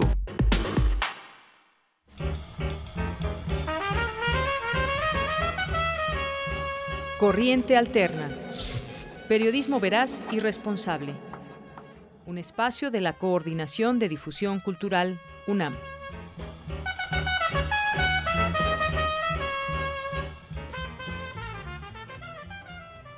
Bien, continuamos, ya estamos aquí en este espacio de corriente alterna, aquí en Prisma RU de Radio UNAM, y quiero dar la bienvenida a Dulce Soto, que es reportera y eh, tutora en esta, eh, en, esta unidad de investigaciones. ¿Qué tal, Dulce? Buenas tardes. Hola, Deyanira, buenas tardes. Gracias por el espacio nuevamente. Gracias a ti, Dulce. Y también quiero dar la bienvenida a Fernanda Vega Osnaya de la carrera de Ciencias de la Comunicación. ¿Qué tal, Fernanda? Bienvenida. Hola, todo muy bien. Gracias por permitirnos estar aquí otra vez. Muchas gracias a ustedes también. Bueno, pues hablaremos hoy de esto que se va a poder leer ya en próximos días y que tiene que ver con las secuelas de COVID. Hemos hablado aquí en este espacio con ustedes de estos trabajos de investigación que han hecho ligados a este tema de la COVID-19. Eh, todavía la última ocasión platicamos de pues las dificultades que se enfrentan la, la situación hospitalaria, el conseguir el un tanque de oxígeno, por ejemplo, los precios que se incrementan y hoy pues este tema de las secuelas de COVID que es importante también eh, conocer qué puede pasar después de haber, haber adquirido esta enfermedad, incluso haberla superado en casos, pero pues las secuelas también pueden hacerse presentes en algún momento. ¿Con quién empezamos? Dulce. Sí, claro. Eh, es cierto lo que dices de Yanira. Sabemos que ahorita el sistema de salud está y debe estar eh, centrado en la atención de la pandemia activa, que son estas personas que se siguen contagiando, enfermando y requieren atención médica. Sin embargo, también hay eh, poco más de un millón de personas que ya superaron el virus, que ya se recuperaron, y eso es una buena noticia. El problema, digamos, es que este virus genera muchas afectaciones que pueden aparecer incluso tiempo después. Según los especialistas en salud que entrevistamos, eh, hasta el 60% de las personas que enfermaron con COVID-19 pueden desarrollar secuelas en el mediano largo plazo. Entonces, tendríamos a un número amplio de personas que después de la pandemia van a necesitar también atención. Estas secuelas varían eh, porque el virus ataca, te digo, diferentes maneras y también eh, a veces por estar inmovilizados, por estar hospitalizados, pero hasta ahora las más comunes, las que ya tienen más descritas los expertos médicos, eh, hacen referencia a que pueden ser que queden las personas con problemas respiratorios después de recuperarse, eh, pueden presentarse también problemas neurológicos como eh, pérdida de memoria, puede persistir la falta de olfato, la falta de gusto, puede haber incluso problemas eh, ya en situaciones, en pacientes que tuvieron COVID grave, de accidentes cerebrovasculares o de infartos. Esta información no, no es para alarmar, digamos, pero sí para hacer conciencia de que este virus es, es importante y hay que seguirse cuidando y hay que también estar atentos de estos otros síntomas. Digamos que hay una buena noticia y esa es que muchas de estas secuelas, si se atienden, si se da rehabilitación, eh, pueden tratarse, ¿no? Y no ser permanentes, no causar eh, una afectación grave, digamos, o restablecerse. Solo es que hay que esperar a que el sistema de salud esté preparado después para poder atender a estas personas. Uno de, los servicios que se necesitan es rehabilitación pulmonar y en el país hay pocos espacios de rehabilitación pulmonar disponibles para el público en general y que sean públicos, valga la redundancia. Me refiero a que eh, sea para toda la población, incluso sin seguridad social. La Secretaría de Salud ha dicho que uno de estos servicios se encuentra en el Instituto Nacional de Enfermedades Respiratorias, pero ahora está también muy centrado, ¿no? Sobre todo en la atención de los contagios. Y el otro es Teletón, con quien eh, hicieron un acuerdo para poder atender a estos pacientes pero la verdad es que todavía no se logra cubrir completamente esta demanda porque son muchas personas. La UNAM también ha dado en línea talleres de rehabilitación pulmonar y creo que eso es eh, un servicio muy importante para las personas que están en sus casas viviendo estas secuelas de COVID-19. Bien, gracias, gracias Dulce por esta información que, nos das y que podemos encontrar más ampliamente en este artículo en el que han participado varios de los compañeros de Corriente Alterna.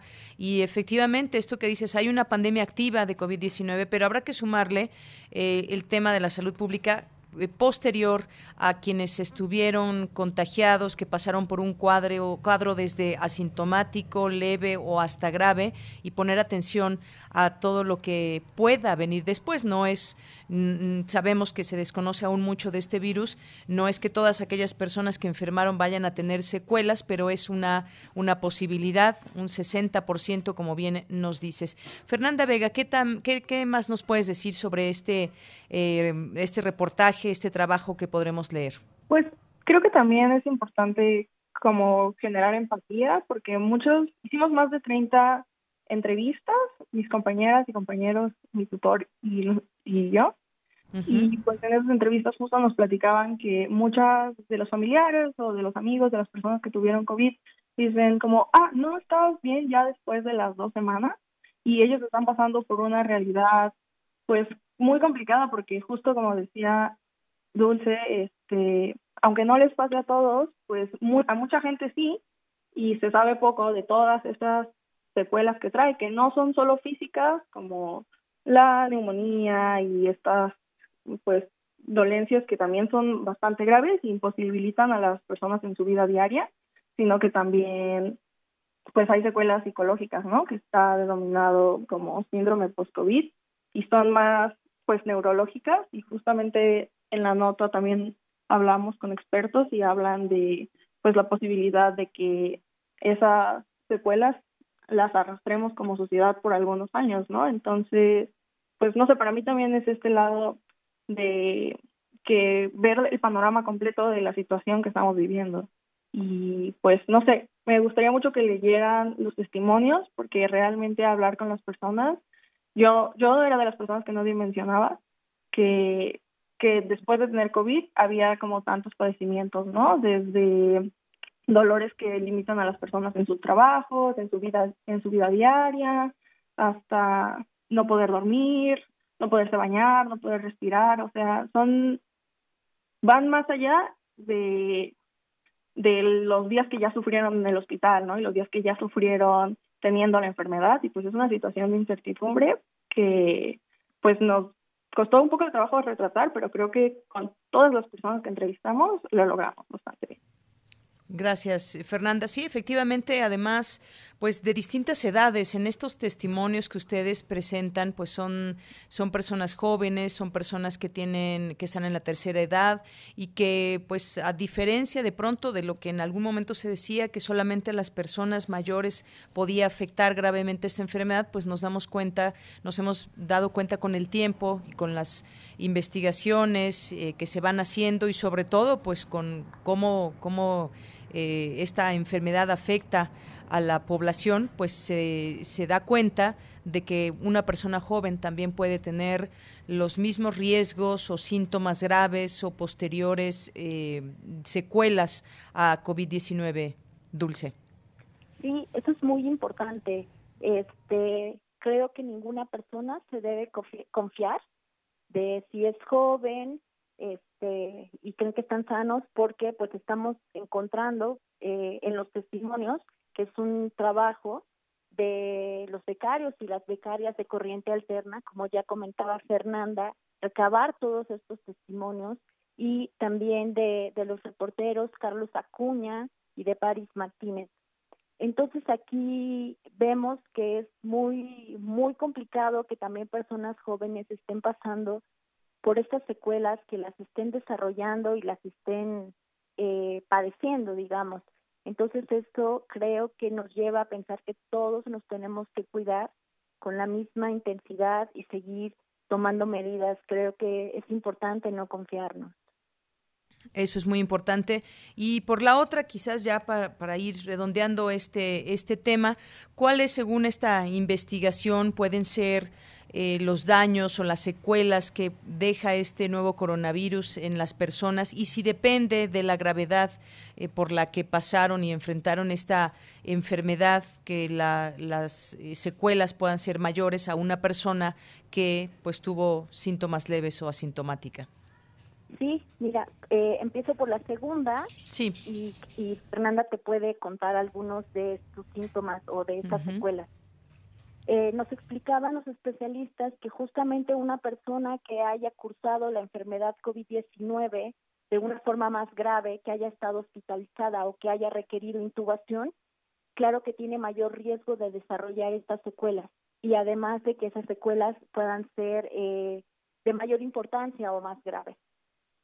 Eh, entonces, depende mucho. Mientras más la persona estuvo hospitalizada o más días estuvo con un ventilador mecánico, es probable, por ejemplo, que pueda quedar con problemas respiratorios después de recuperarse o de superar la infección.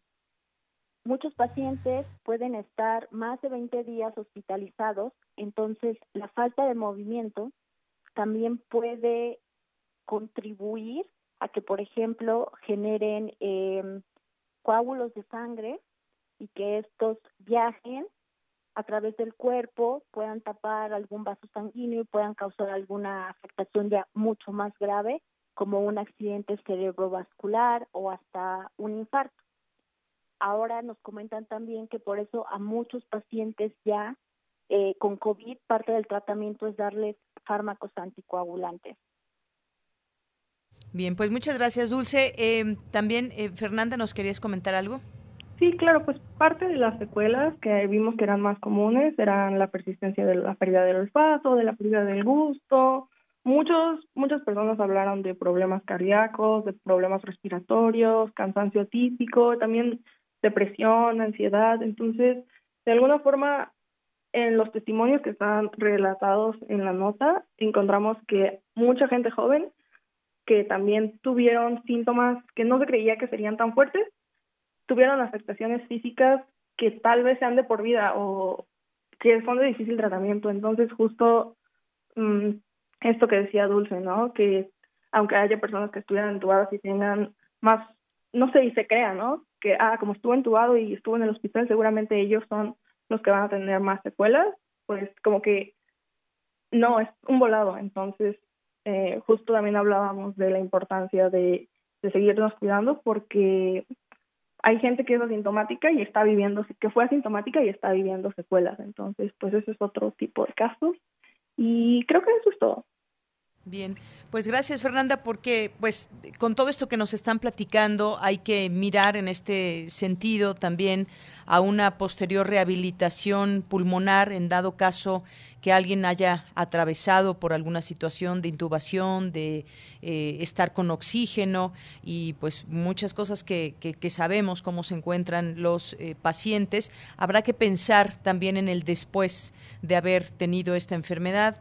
En este caso puede ser una rehabilitación y pues distintos, eh, distintas situaciones que, que se pueden ir presentando porque pues a lo largo, a largo plazo, incluso también se sabe de esta fibrosis pulmonar, quienes fueron intubados, esta situación que puede provocarles ciertos eh, problemas posteriores. Pues muchas gracias, no sé si quieran agregar algo más, Dulce, Fernanda. Este, gracias, Deyanira. Solamente comentarles que eh, sí estén muy atentos de los síntomas las personas que, que se recuperaron, que no se confíen y que si consideran necesario eh, busquen atención médica, que no lo dejen pasar. Muy bien. Eh, Fernanda, ¿algo más con lo que quieras cerrar? también que lean la nota porque tal vez encuentren síntomas y puedan sentir como esta empatía de que muchas más personas están pasando por esta situación, porque había personas cuando entrevistábamos que nos decían, no, pues es que yo pensaba que era la única y hasta que hablé con otras personas me di cuenta que estábamos pasando por esto en colectivo, entonces tal vez puedan leer la nota y encontrar un poco de ese refuerzo de que pues todos estamos aquí y todos vivimos tal vez cosas más similares de lo que pensamos. Así es. Bueno, pues a ambas yo les agradezco. ¿Cuándo va a estar publicada este trabajo? El domingo de Yanira. El próximo domingo. Muy bien, yo solamente quiero recordar la página de Corriente Alterna, que es corrientealterna.unam.mx eh, para que puedan consultar este y otros trabajos que surgen de esta unidad de investigaciones. Muchísimas gracias, Dulce Soto y Fernanda Vega. Gracias, hasta luego. Hasta luego, un abrazo a las dos y gracias por esta información. Continuamos. Relatamos al mundo. Relatamos al mundo. Porque tu opinión es importante, síguenos en nuestras redes sociales, en Facebook como Prisma RU y en Twitter como arroba PrismaRU.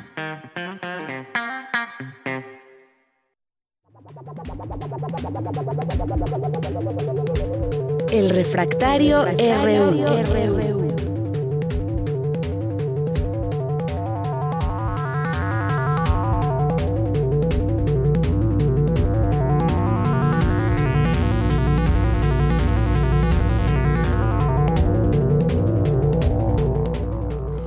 pues en un momento estaremos platicando con el maestro Javier Contreras, maestro en Derecho y profesor de la Facultad de Derecho y la FES Acatlán. Vamos a hablar con él de los temas que han sido noticia a lo largo de esta semana y sobre todo pues comenzando con este tema de el general Salvador Cienfuegos. Ya platicábamos un poco sobre ello en nuestra primera hora y pues habrá que poner bien en perspectiva todo esto. ¿Se pudieron o no haber, eh, haber inventado estos, eh, estos señalamientos contra el general o no? Y sobre todo, pues cuál es, cuál es o era la oportunidad de México. Ya no sé cómo cómo expresarlo en este, en este sentido, pero escuchemos este análisis y antes que nada te doy la bienvenida, Javier, buenas tardes. Muchísimas gracias, Deyanira. Muy buena tarde para ti y para todo el amable auditorio de Prisma RU. Pues efectivamente cerramos la semana con una de las noticias más escabrosas probablemente de nuestros últimos años. Eh, el papel del gobierno de México no puede ser omitido. Eso hay que tenerlo muy presente y muy claro. He estado pendiente también de las redes sociales y de lo que se ha mencionado en algunas otras editoriales, por llamarles de alguna forma, eh, cuando menos opiniones, y hay que tener algo muy presente. Ya está saliendo gente a decir, allá estaba la Fiscalía Autónoma, para esto queríamos la Fiscalía Autónoma, y sí, concedo que hay una parte de razón sobre la, el mal actuar de la Fiscalía.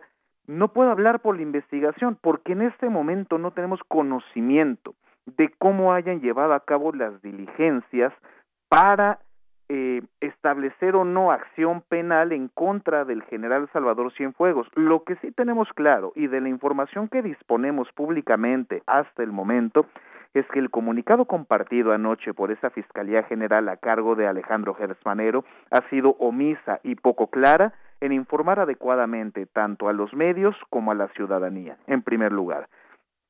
Y en segundo, para quienes presumen que el gobierno de México no intervino o que toda la solicitud para traer de vuelta a Salvador Cienfuegos a México y que fuese juzgado aquí en su caso pasando primero por la investigación pertinente por parte de la Fiscalía, fue el Gobierno de México, donde recordaremos ahora las palabras que mencionó en su momento tanto el presidente como el canciller acerca de las circunstancias, digamos, indeseables, para no citarlo plenamente, eh, acerca de un mal manejo del caso del general Salvador Cienfuegos. Me parece que el fiscal Gersmanero debe una explicación al pueblo de México, por supuesto que la debe, esto es una razón para afrontar nuevamente a los órganos constitucionales autónomos, que en breve hablaremos de ello, por la autonomía, por eh, ley y constitucional de la Fiscalía. No, no me parece que tenga que ser así. Creo que el tema de los regímenes de autonomía en las diferentes instituciones del Estado mexicano se tiene que estudiar con mucho detenimiento, pero esto tiene que quedarnos muy claro también es una corresponsabilidad, cuando menos a nivel ejecutivo, del gobierno de México. ¿Por qué? Porque la instrucción de traer al general Salvador Cienfuegos para que aquí se le hiciera la investigación vino del Ejecutivo Federal y fue ejecutada por el Secretario de Relaciones Exteriores. Aquí no podría yo decir si el eh, licenciado Marcelo Ebrard hizo adecuadamente o no el trabajo. Me parece que sí, simplemente porque cumplió con la instrucción correspondiente. Pero si la defensa es esto es únicamente responsabilidad de la Fiscalía, me parece que nos estamos equivocando. Hay que tener muy claro por qué se pidió que, en respeto, y recordemos esas palabras, a las Fuerzas Armadas, y hoy, como mencionó el presidente, eh, mencionando que esto era un asunto de la legitimidad, prestigio y dignidad del Estado mexicano en el exterior, pues es que se pidió el regreso de Salvador Cienfuegos para iniciar aquí el procedimiento. Hay mucho que tenemos que esperar, pero lo más delicado me parece que es lo siguiente. El mismo presidente hoy solicitó, como hemos escuchado ya en la conferencia matutina, que se abriera el expediente. Esto podría derivar en un conjunto de fallas procesales futuras, cuando menos en el lado mexicano de la investigación, porque tengamos claro también que desde Estados Unidos ya ha surgido la información mencionando que aquel Estado se reserva el derecho de continuar entonces con las investigaciones y las pesquisas para demostrar la responsabilidad y en su caso culpabilidad de Salvador Cienfuegos en este tema del crimen organizado. Creo que hoy es un día complicado, por decirlo menos, tanto para las instituciones autónomas como para la búsqueda de justicia en un lugar llamado México. Bien, Javier, pues sí, un tema delicado que tiene que ver con encontrar justicia o pues saber exactamente cuáles fueron esas acciones o no que pudo haber hecho el general Cienfuegos en su momento eh, cuando estaba el presidente Enrique Peña Nieto y pues estas declaraciones también que hace el presidente el día de hoy pues sin duda son pues eh, importantes también no solamente de destacarla, sino pues por dónde va este tema. ¿Te parece que ha sido una decisión más bien política, que la FGR ha hecho un trabajo de cara a la sociedad o cómo podemos entenderlo en este sentido? Dice el presidente textualmente hoy, nosotros sostenemos que debe terminarse la impunidad, desde luego la corrupción, pero también que no pueden haber represalias, venganzas y de que no se pueden inventar delitos, que nadie debe actuar de esa manera, trátese de quien se trate. No puedo sino concederle razón al presidente de la República. Claro que no se deben inventar delitos, eso sería regresar a oscuras épocas en la procuración e impartición de justicia en ese país y en cualquier lugar del mundo. No obstante, lo que sí debemos tener claro también es que resulta complicado eh, pensar en la ligereza con la que se podría calificar la idea de eh, construcción o fabricación de evidencia. Esto hay que tenerlo muy presente. Se menciona que con estas evidencias hubiera sido imposible proceder a una captura del general Cienfuegos 100% en territorio mexicano y justamente ese es un problema, porque es reconocer nuevamente que hay una debilidad severa en la institución de procuración de justicia, en este caso la Fiscalía General de la República, y es algo que debemos tener muy presente. Creo que hay que tener en cuenta también que desde el establecimiento de la llamada guerra contra las drogas, y no estoy hablando de la célebre guerra de Felipe Calderón, sino de la declaración hace ya mucho tiempo en Estados Unidos de las drogas como el enemigo público número uno, eh, el papel de la DEA y otros organismos de Estados Unidos, agencias de investigación, pues pueden ser cuestionables en varios niveles, pero de ello a mencionar que hay abiertamente creación de evidencia eh, o un forje de evidencia, fabricación, creo que es un tema delicado que deberíamos manejar con cierta cautela para evitar conflictos futuros, sobre todo con la administración entrante.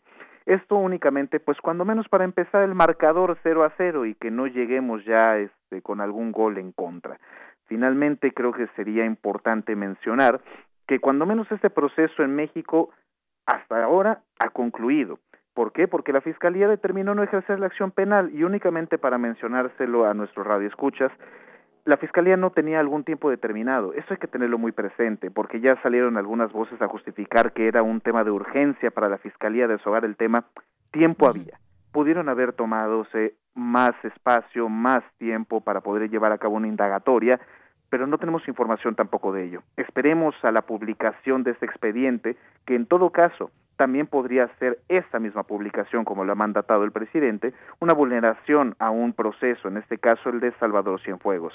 Y esto hay que tenerlo claro, porque ahora la defensa del general podrá tener más elementos para mantener las cosas como están. No puedo hablar de inocencia o culpabilidad, pero sí cuando menos podemos hablar de la penumbra en la que se deja este célebre caso de la historia reciente de México. Bien, gracias Javier. Y bueno, pues para terminar, para terminar en un par de minutos, este tema de la propuesta del Ejecutivo para desaparecer órganos autónomos, ¿te parece que puede ser eh, una fragilidad institucional? Todavía no conocemos exactamente cuáles son todos estos órganos autónomos que se decidiría su futuro, pero entre ellos está el INAI, que es muy importante. Efectivamente, Dayaneri, este es un tema muy delicado y que va a colación también con el tema de la fiscalía, pensando que la fiscalía es autónoma, cuando menos en el papel. Hay que tener muy presente lo siguiente, estos órganos fueron creados justamente para evitar el manejo político por parte del Estado mexicano, particularmente el Ejecutivo, en el momento eh, pues de los regímenes anteriores, por llamarle de alguna forma. Pero hay que tener presente lo siguiente, ni los órganos constitucionales autónomos son plenos, puros y buenos, como cualquier creación e institución humana, pueden ser perfectibles si tienen áreas eh, de mejora y ventanas de oportunidad, pero me parece que proceder directamente a la desaparición, sobre todo de órganos como el INAI, podría ser eh, algo equivocado tengamos presente entonces que tal vez una reforma, vigilar el manejo de sus recursos puede ser una alternativa y no únicamente proceder a su desaparición. Y tengámoslo presente, algunos órganos, como es el caso del IFT, podría incluso afectarnos en materia económico-comercial, hablando acerca del cumplimiento de compromisos internacionales del Estado mexicano con el TEMEC y en otros espacios en el mundo, como el TIPAT. Entonces, pues, estos órganos me parece que deben eh, mantenerse con las revisiones pertinentes. Muy bien, Javier, pues muchísimas gracias por este, estos comentarios. Seguiremos haciéndolo con otros temas el siguiente viernes. Por lo pronto, muchas gracias y cuídate mucho. Muchísimas gracias, Deyanere, para todo el amable auditorio. Cuídense mucho y que tengan un excelente fin de semana. Igual para ti. Hasta luego. Melomanía RU. Bien, pues nos vamos ahora con Melomanía RU de Dulce Wet.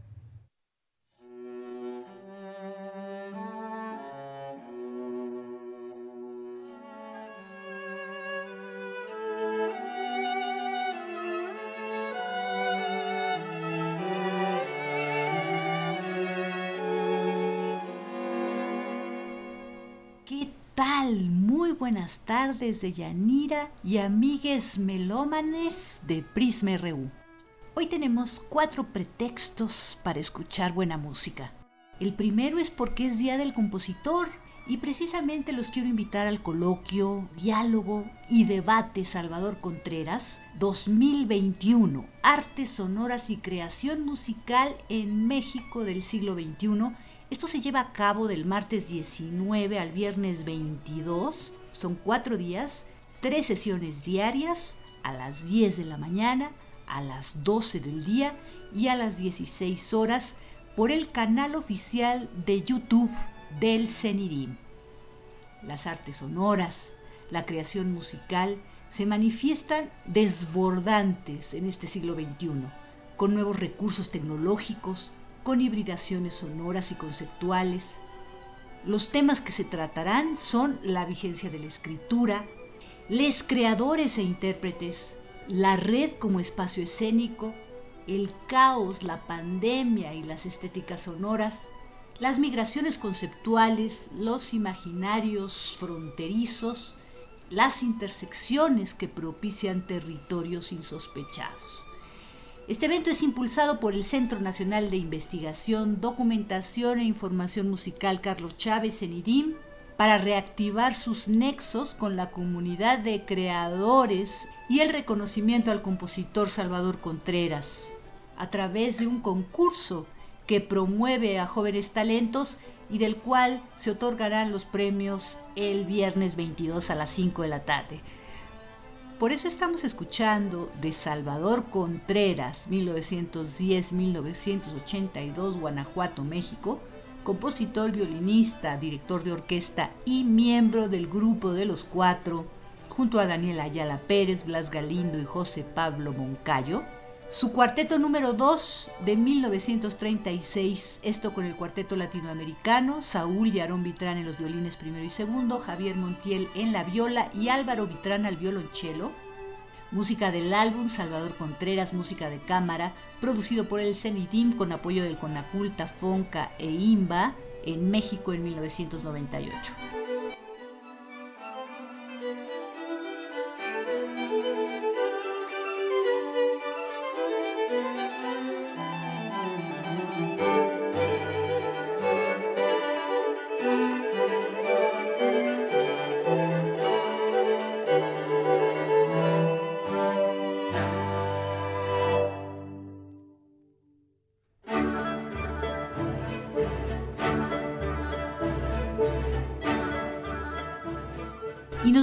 También al nacimiento de Ernesto Halfter, compositor español. Son 116 años este 16 de enero del 2021. Él fallece en 1989. Ernesto Halfter es hermano menor de Rodolfo Halfter y tío de Cristóbal Halfter. En 1911, apenas a los 6 años, comienza sus estudios en el Colegio Alemán de Madrid y ya desde niño escribe piezas como El Cucú o Crepúsculos. Su madre fue quien le dio las primeras lecciones de música, para luego continuar estudiando armonía y piano. En 1920 escribe sus cinco canciones sobre versos del poeta alemán Heinrich Heine, y esto llama la atención de uno de los más importantes críticos musicales españoles, Adolfo Salazar, quien lo presenta con Manuel de Falla, y ahí se inicia una relación muy estrecha, aceptando Falla convertirse en el maestro de Ernesto Halfter. Ernesto Halfter alcanza su fama con la Sinfonieta en Re menor, una obra de valores neoclásicos con referencias a Scarlatti, gran influencia de su maestro Manuel de Falla.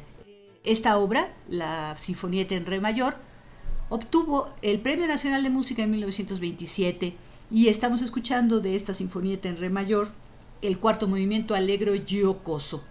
Música del álbum monotemático de Ernesto Halfter, con Alejandro Rudkauskas en el violín, Peter Wolf al violonchelo, Bohuslav Furtok en el contrabajo, la Orquesta Sinfónica de la Radio de Frankfurt, dirigidos por Muhai Tank. Esto es un CD 1998 alemán del sello CPO.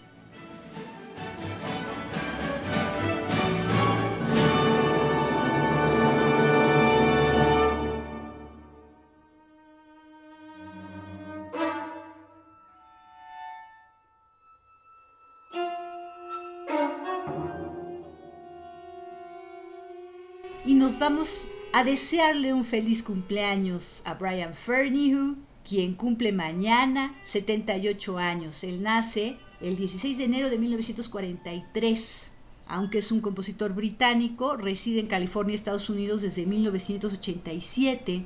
Fernihu se considera típicamente la figura central del movimiento musical Nueva Complejidad, New Complexity, esta etiqueta se aplica principalmente a los compositores que buscan una interacción compleja y de múltiples capas de procesos evolutivos que ocurren simultáneamente dentro de cada dimensión del material musical.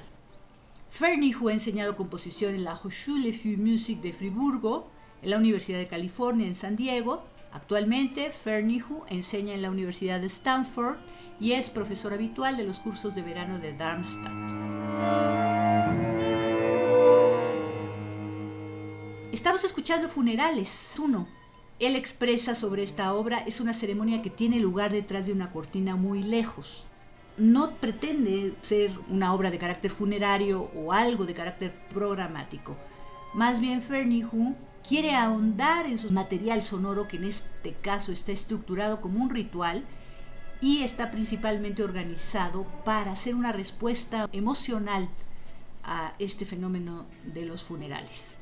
Este Funerales 1 lo escribió Fernihu entre 1969 y 1977, el segundo es de 1980. Este es para siete cuerdas y arpa, tiene una duración de 11 minutos 11 segundos, parte de un álbum grabado por el cuarteto Arditi y Virgin Tarret en el arpa, el ensamble Church, dirigidos por Lucas Bis en el 2006, con el sello italiano Stradivarius.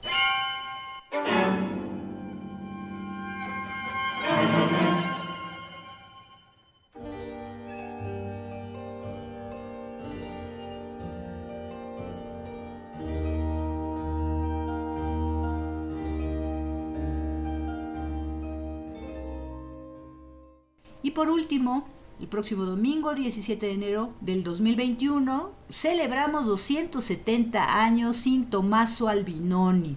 Albinoni falleció el 17 de enero de 1751, compositor y violinista italiano, barroco, cuya producción incluye óperas, aunque todas están perdidas hasta ahora, conciertos, sonatas, sinfonías y cantatas solistas. Es muy recordado por un adagio en sol menor que no hizo él, sino lo hizo un musicólogo y compositor moderno, Remo Giasotto, que era catalogador de las obras de Albinoni. Giasotto trabajaba al final de la guerra en 1945 tratando de rescatar lo que se podía entre las ruinas de la Biblioteca Estatal de Dresde, destruida tras el feroz bombardeo durante la Segunda Guerra Mundial y él decide que un supuesto fragmento manuscrito en el que solo figuraba el pentagrama del bajo y seis compases de la melodía estaba atribuido a Tommaso Albinoni. Pues no, él se dedica a arreglar y terminar la composición y esta se publica por primera vez en 1958. Por eso estamos escuchando esto atribuido a Tommaso Albinoni, que es el adagio para órgano, violín, cuerdas y bajo continuo en sol menor de 1945 de Remo Giasotto, con Piero Toso en el violín, Severino Sanerini en el cello e Il Solisti Benetti, dirigidos por Claudio Simone.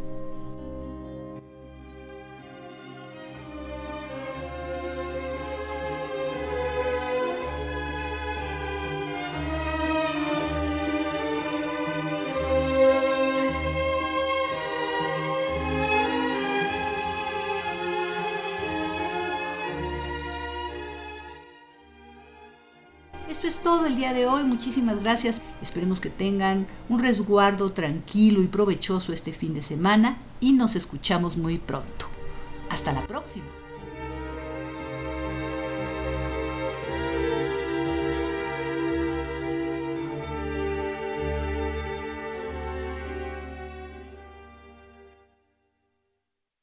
Pues ya casi nos vamos. Muchas gracias por su atención en este día, viernes 15 de enero del año 2021 a cuidarse, a seguir en este en esta lucha diaria por no contraer este virus, este virus del COVID-19. Muchas gracias a todos ustedes que hacen posible también que este programa sea una realidad por su sintonía. Gracias al equipo allá en cabina, gracias a, a Daniel Olivares en la producción, a Denis Licea en la asistencia, Arturo González en los controles técnicos. De este lado les saluda Deyanira Morán y pues los esperamos de lunes a viernes de 1 a 3 de la tarde. Gracias por su atención. Está Andrés hoy, ya, ya llegó, ya llegó Andrés a suplir a Arturo González. Andrés Ramírez por allá, muchos saludos. Nos vamos a despedir con esta canción de aquel distrito federal que existía, hoy ya no, ya no, ya es Ciudad, Ciudad de México y bueno, pues seguimos eh, festejando el Día del Compositor. Es Chava Flores y con esto nos despedimos. Gracias y buenas tardes. Porque está la cosa que arde. Al banco llegan nada más para robar. El que nada hizo en la semana está sin lana para empeñar la palangana en el monte de piedad. Hay unas colas de tres cuadras las ingratas y no falta papanatas que le ganen el lugar. Desde las doce se llenó la pulquería, los albañiles acabaron de rayar, de repicosas enchiladas y sotilia, la fritanguera que allí...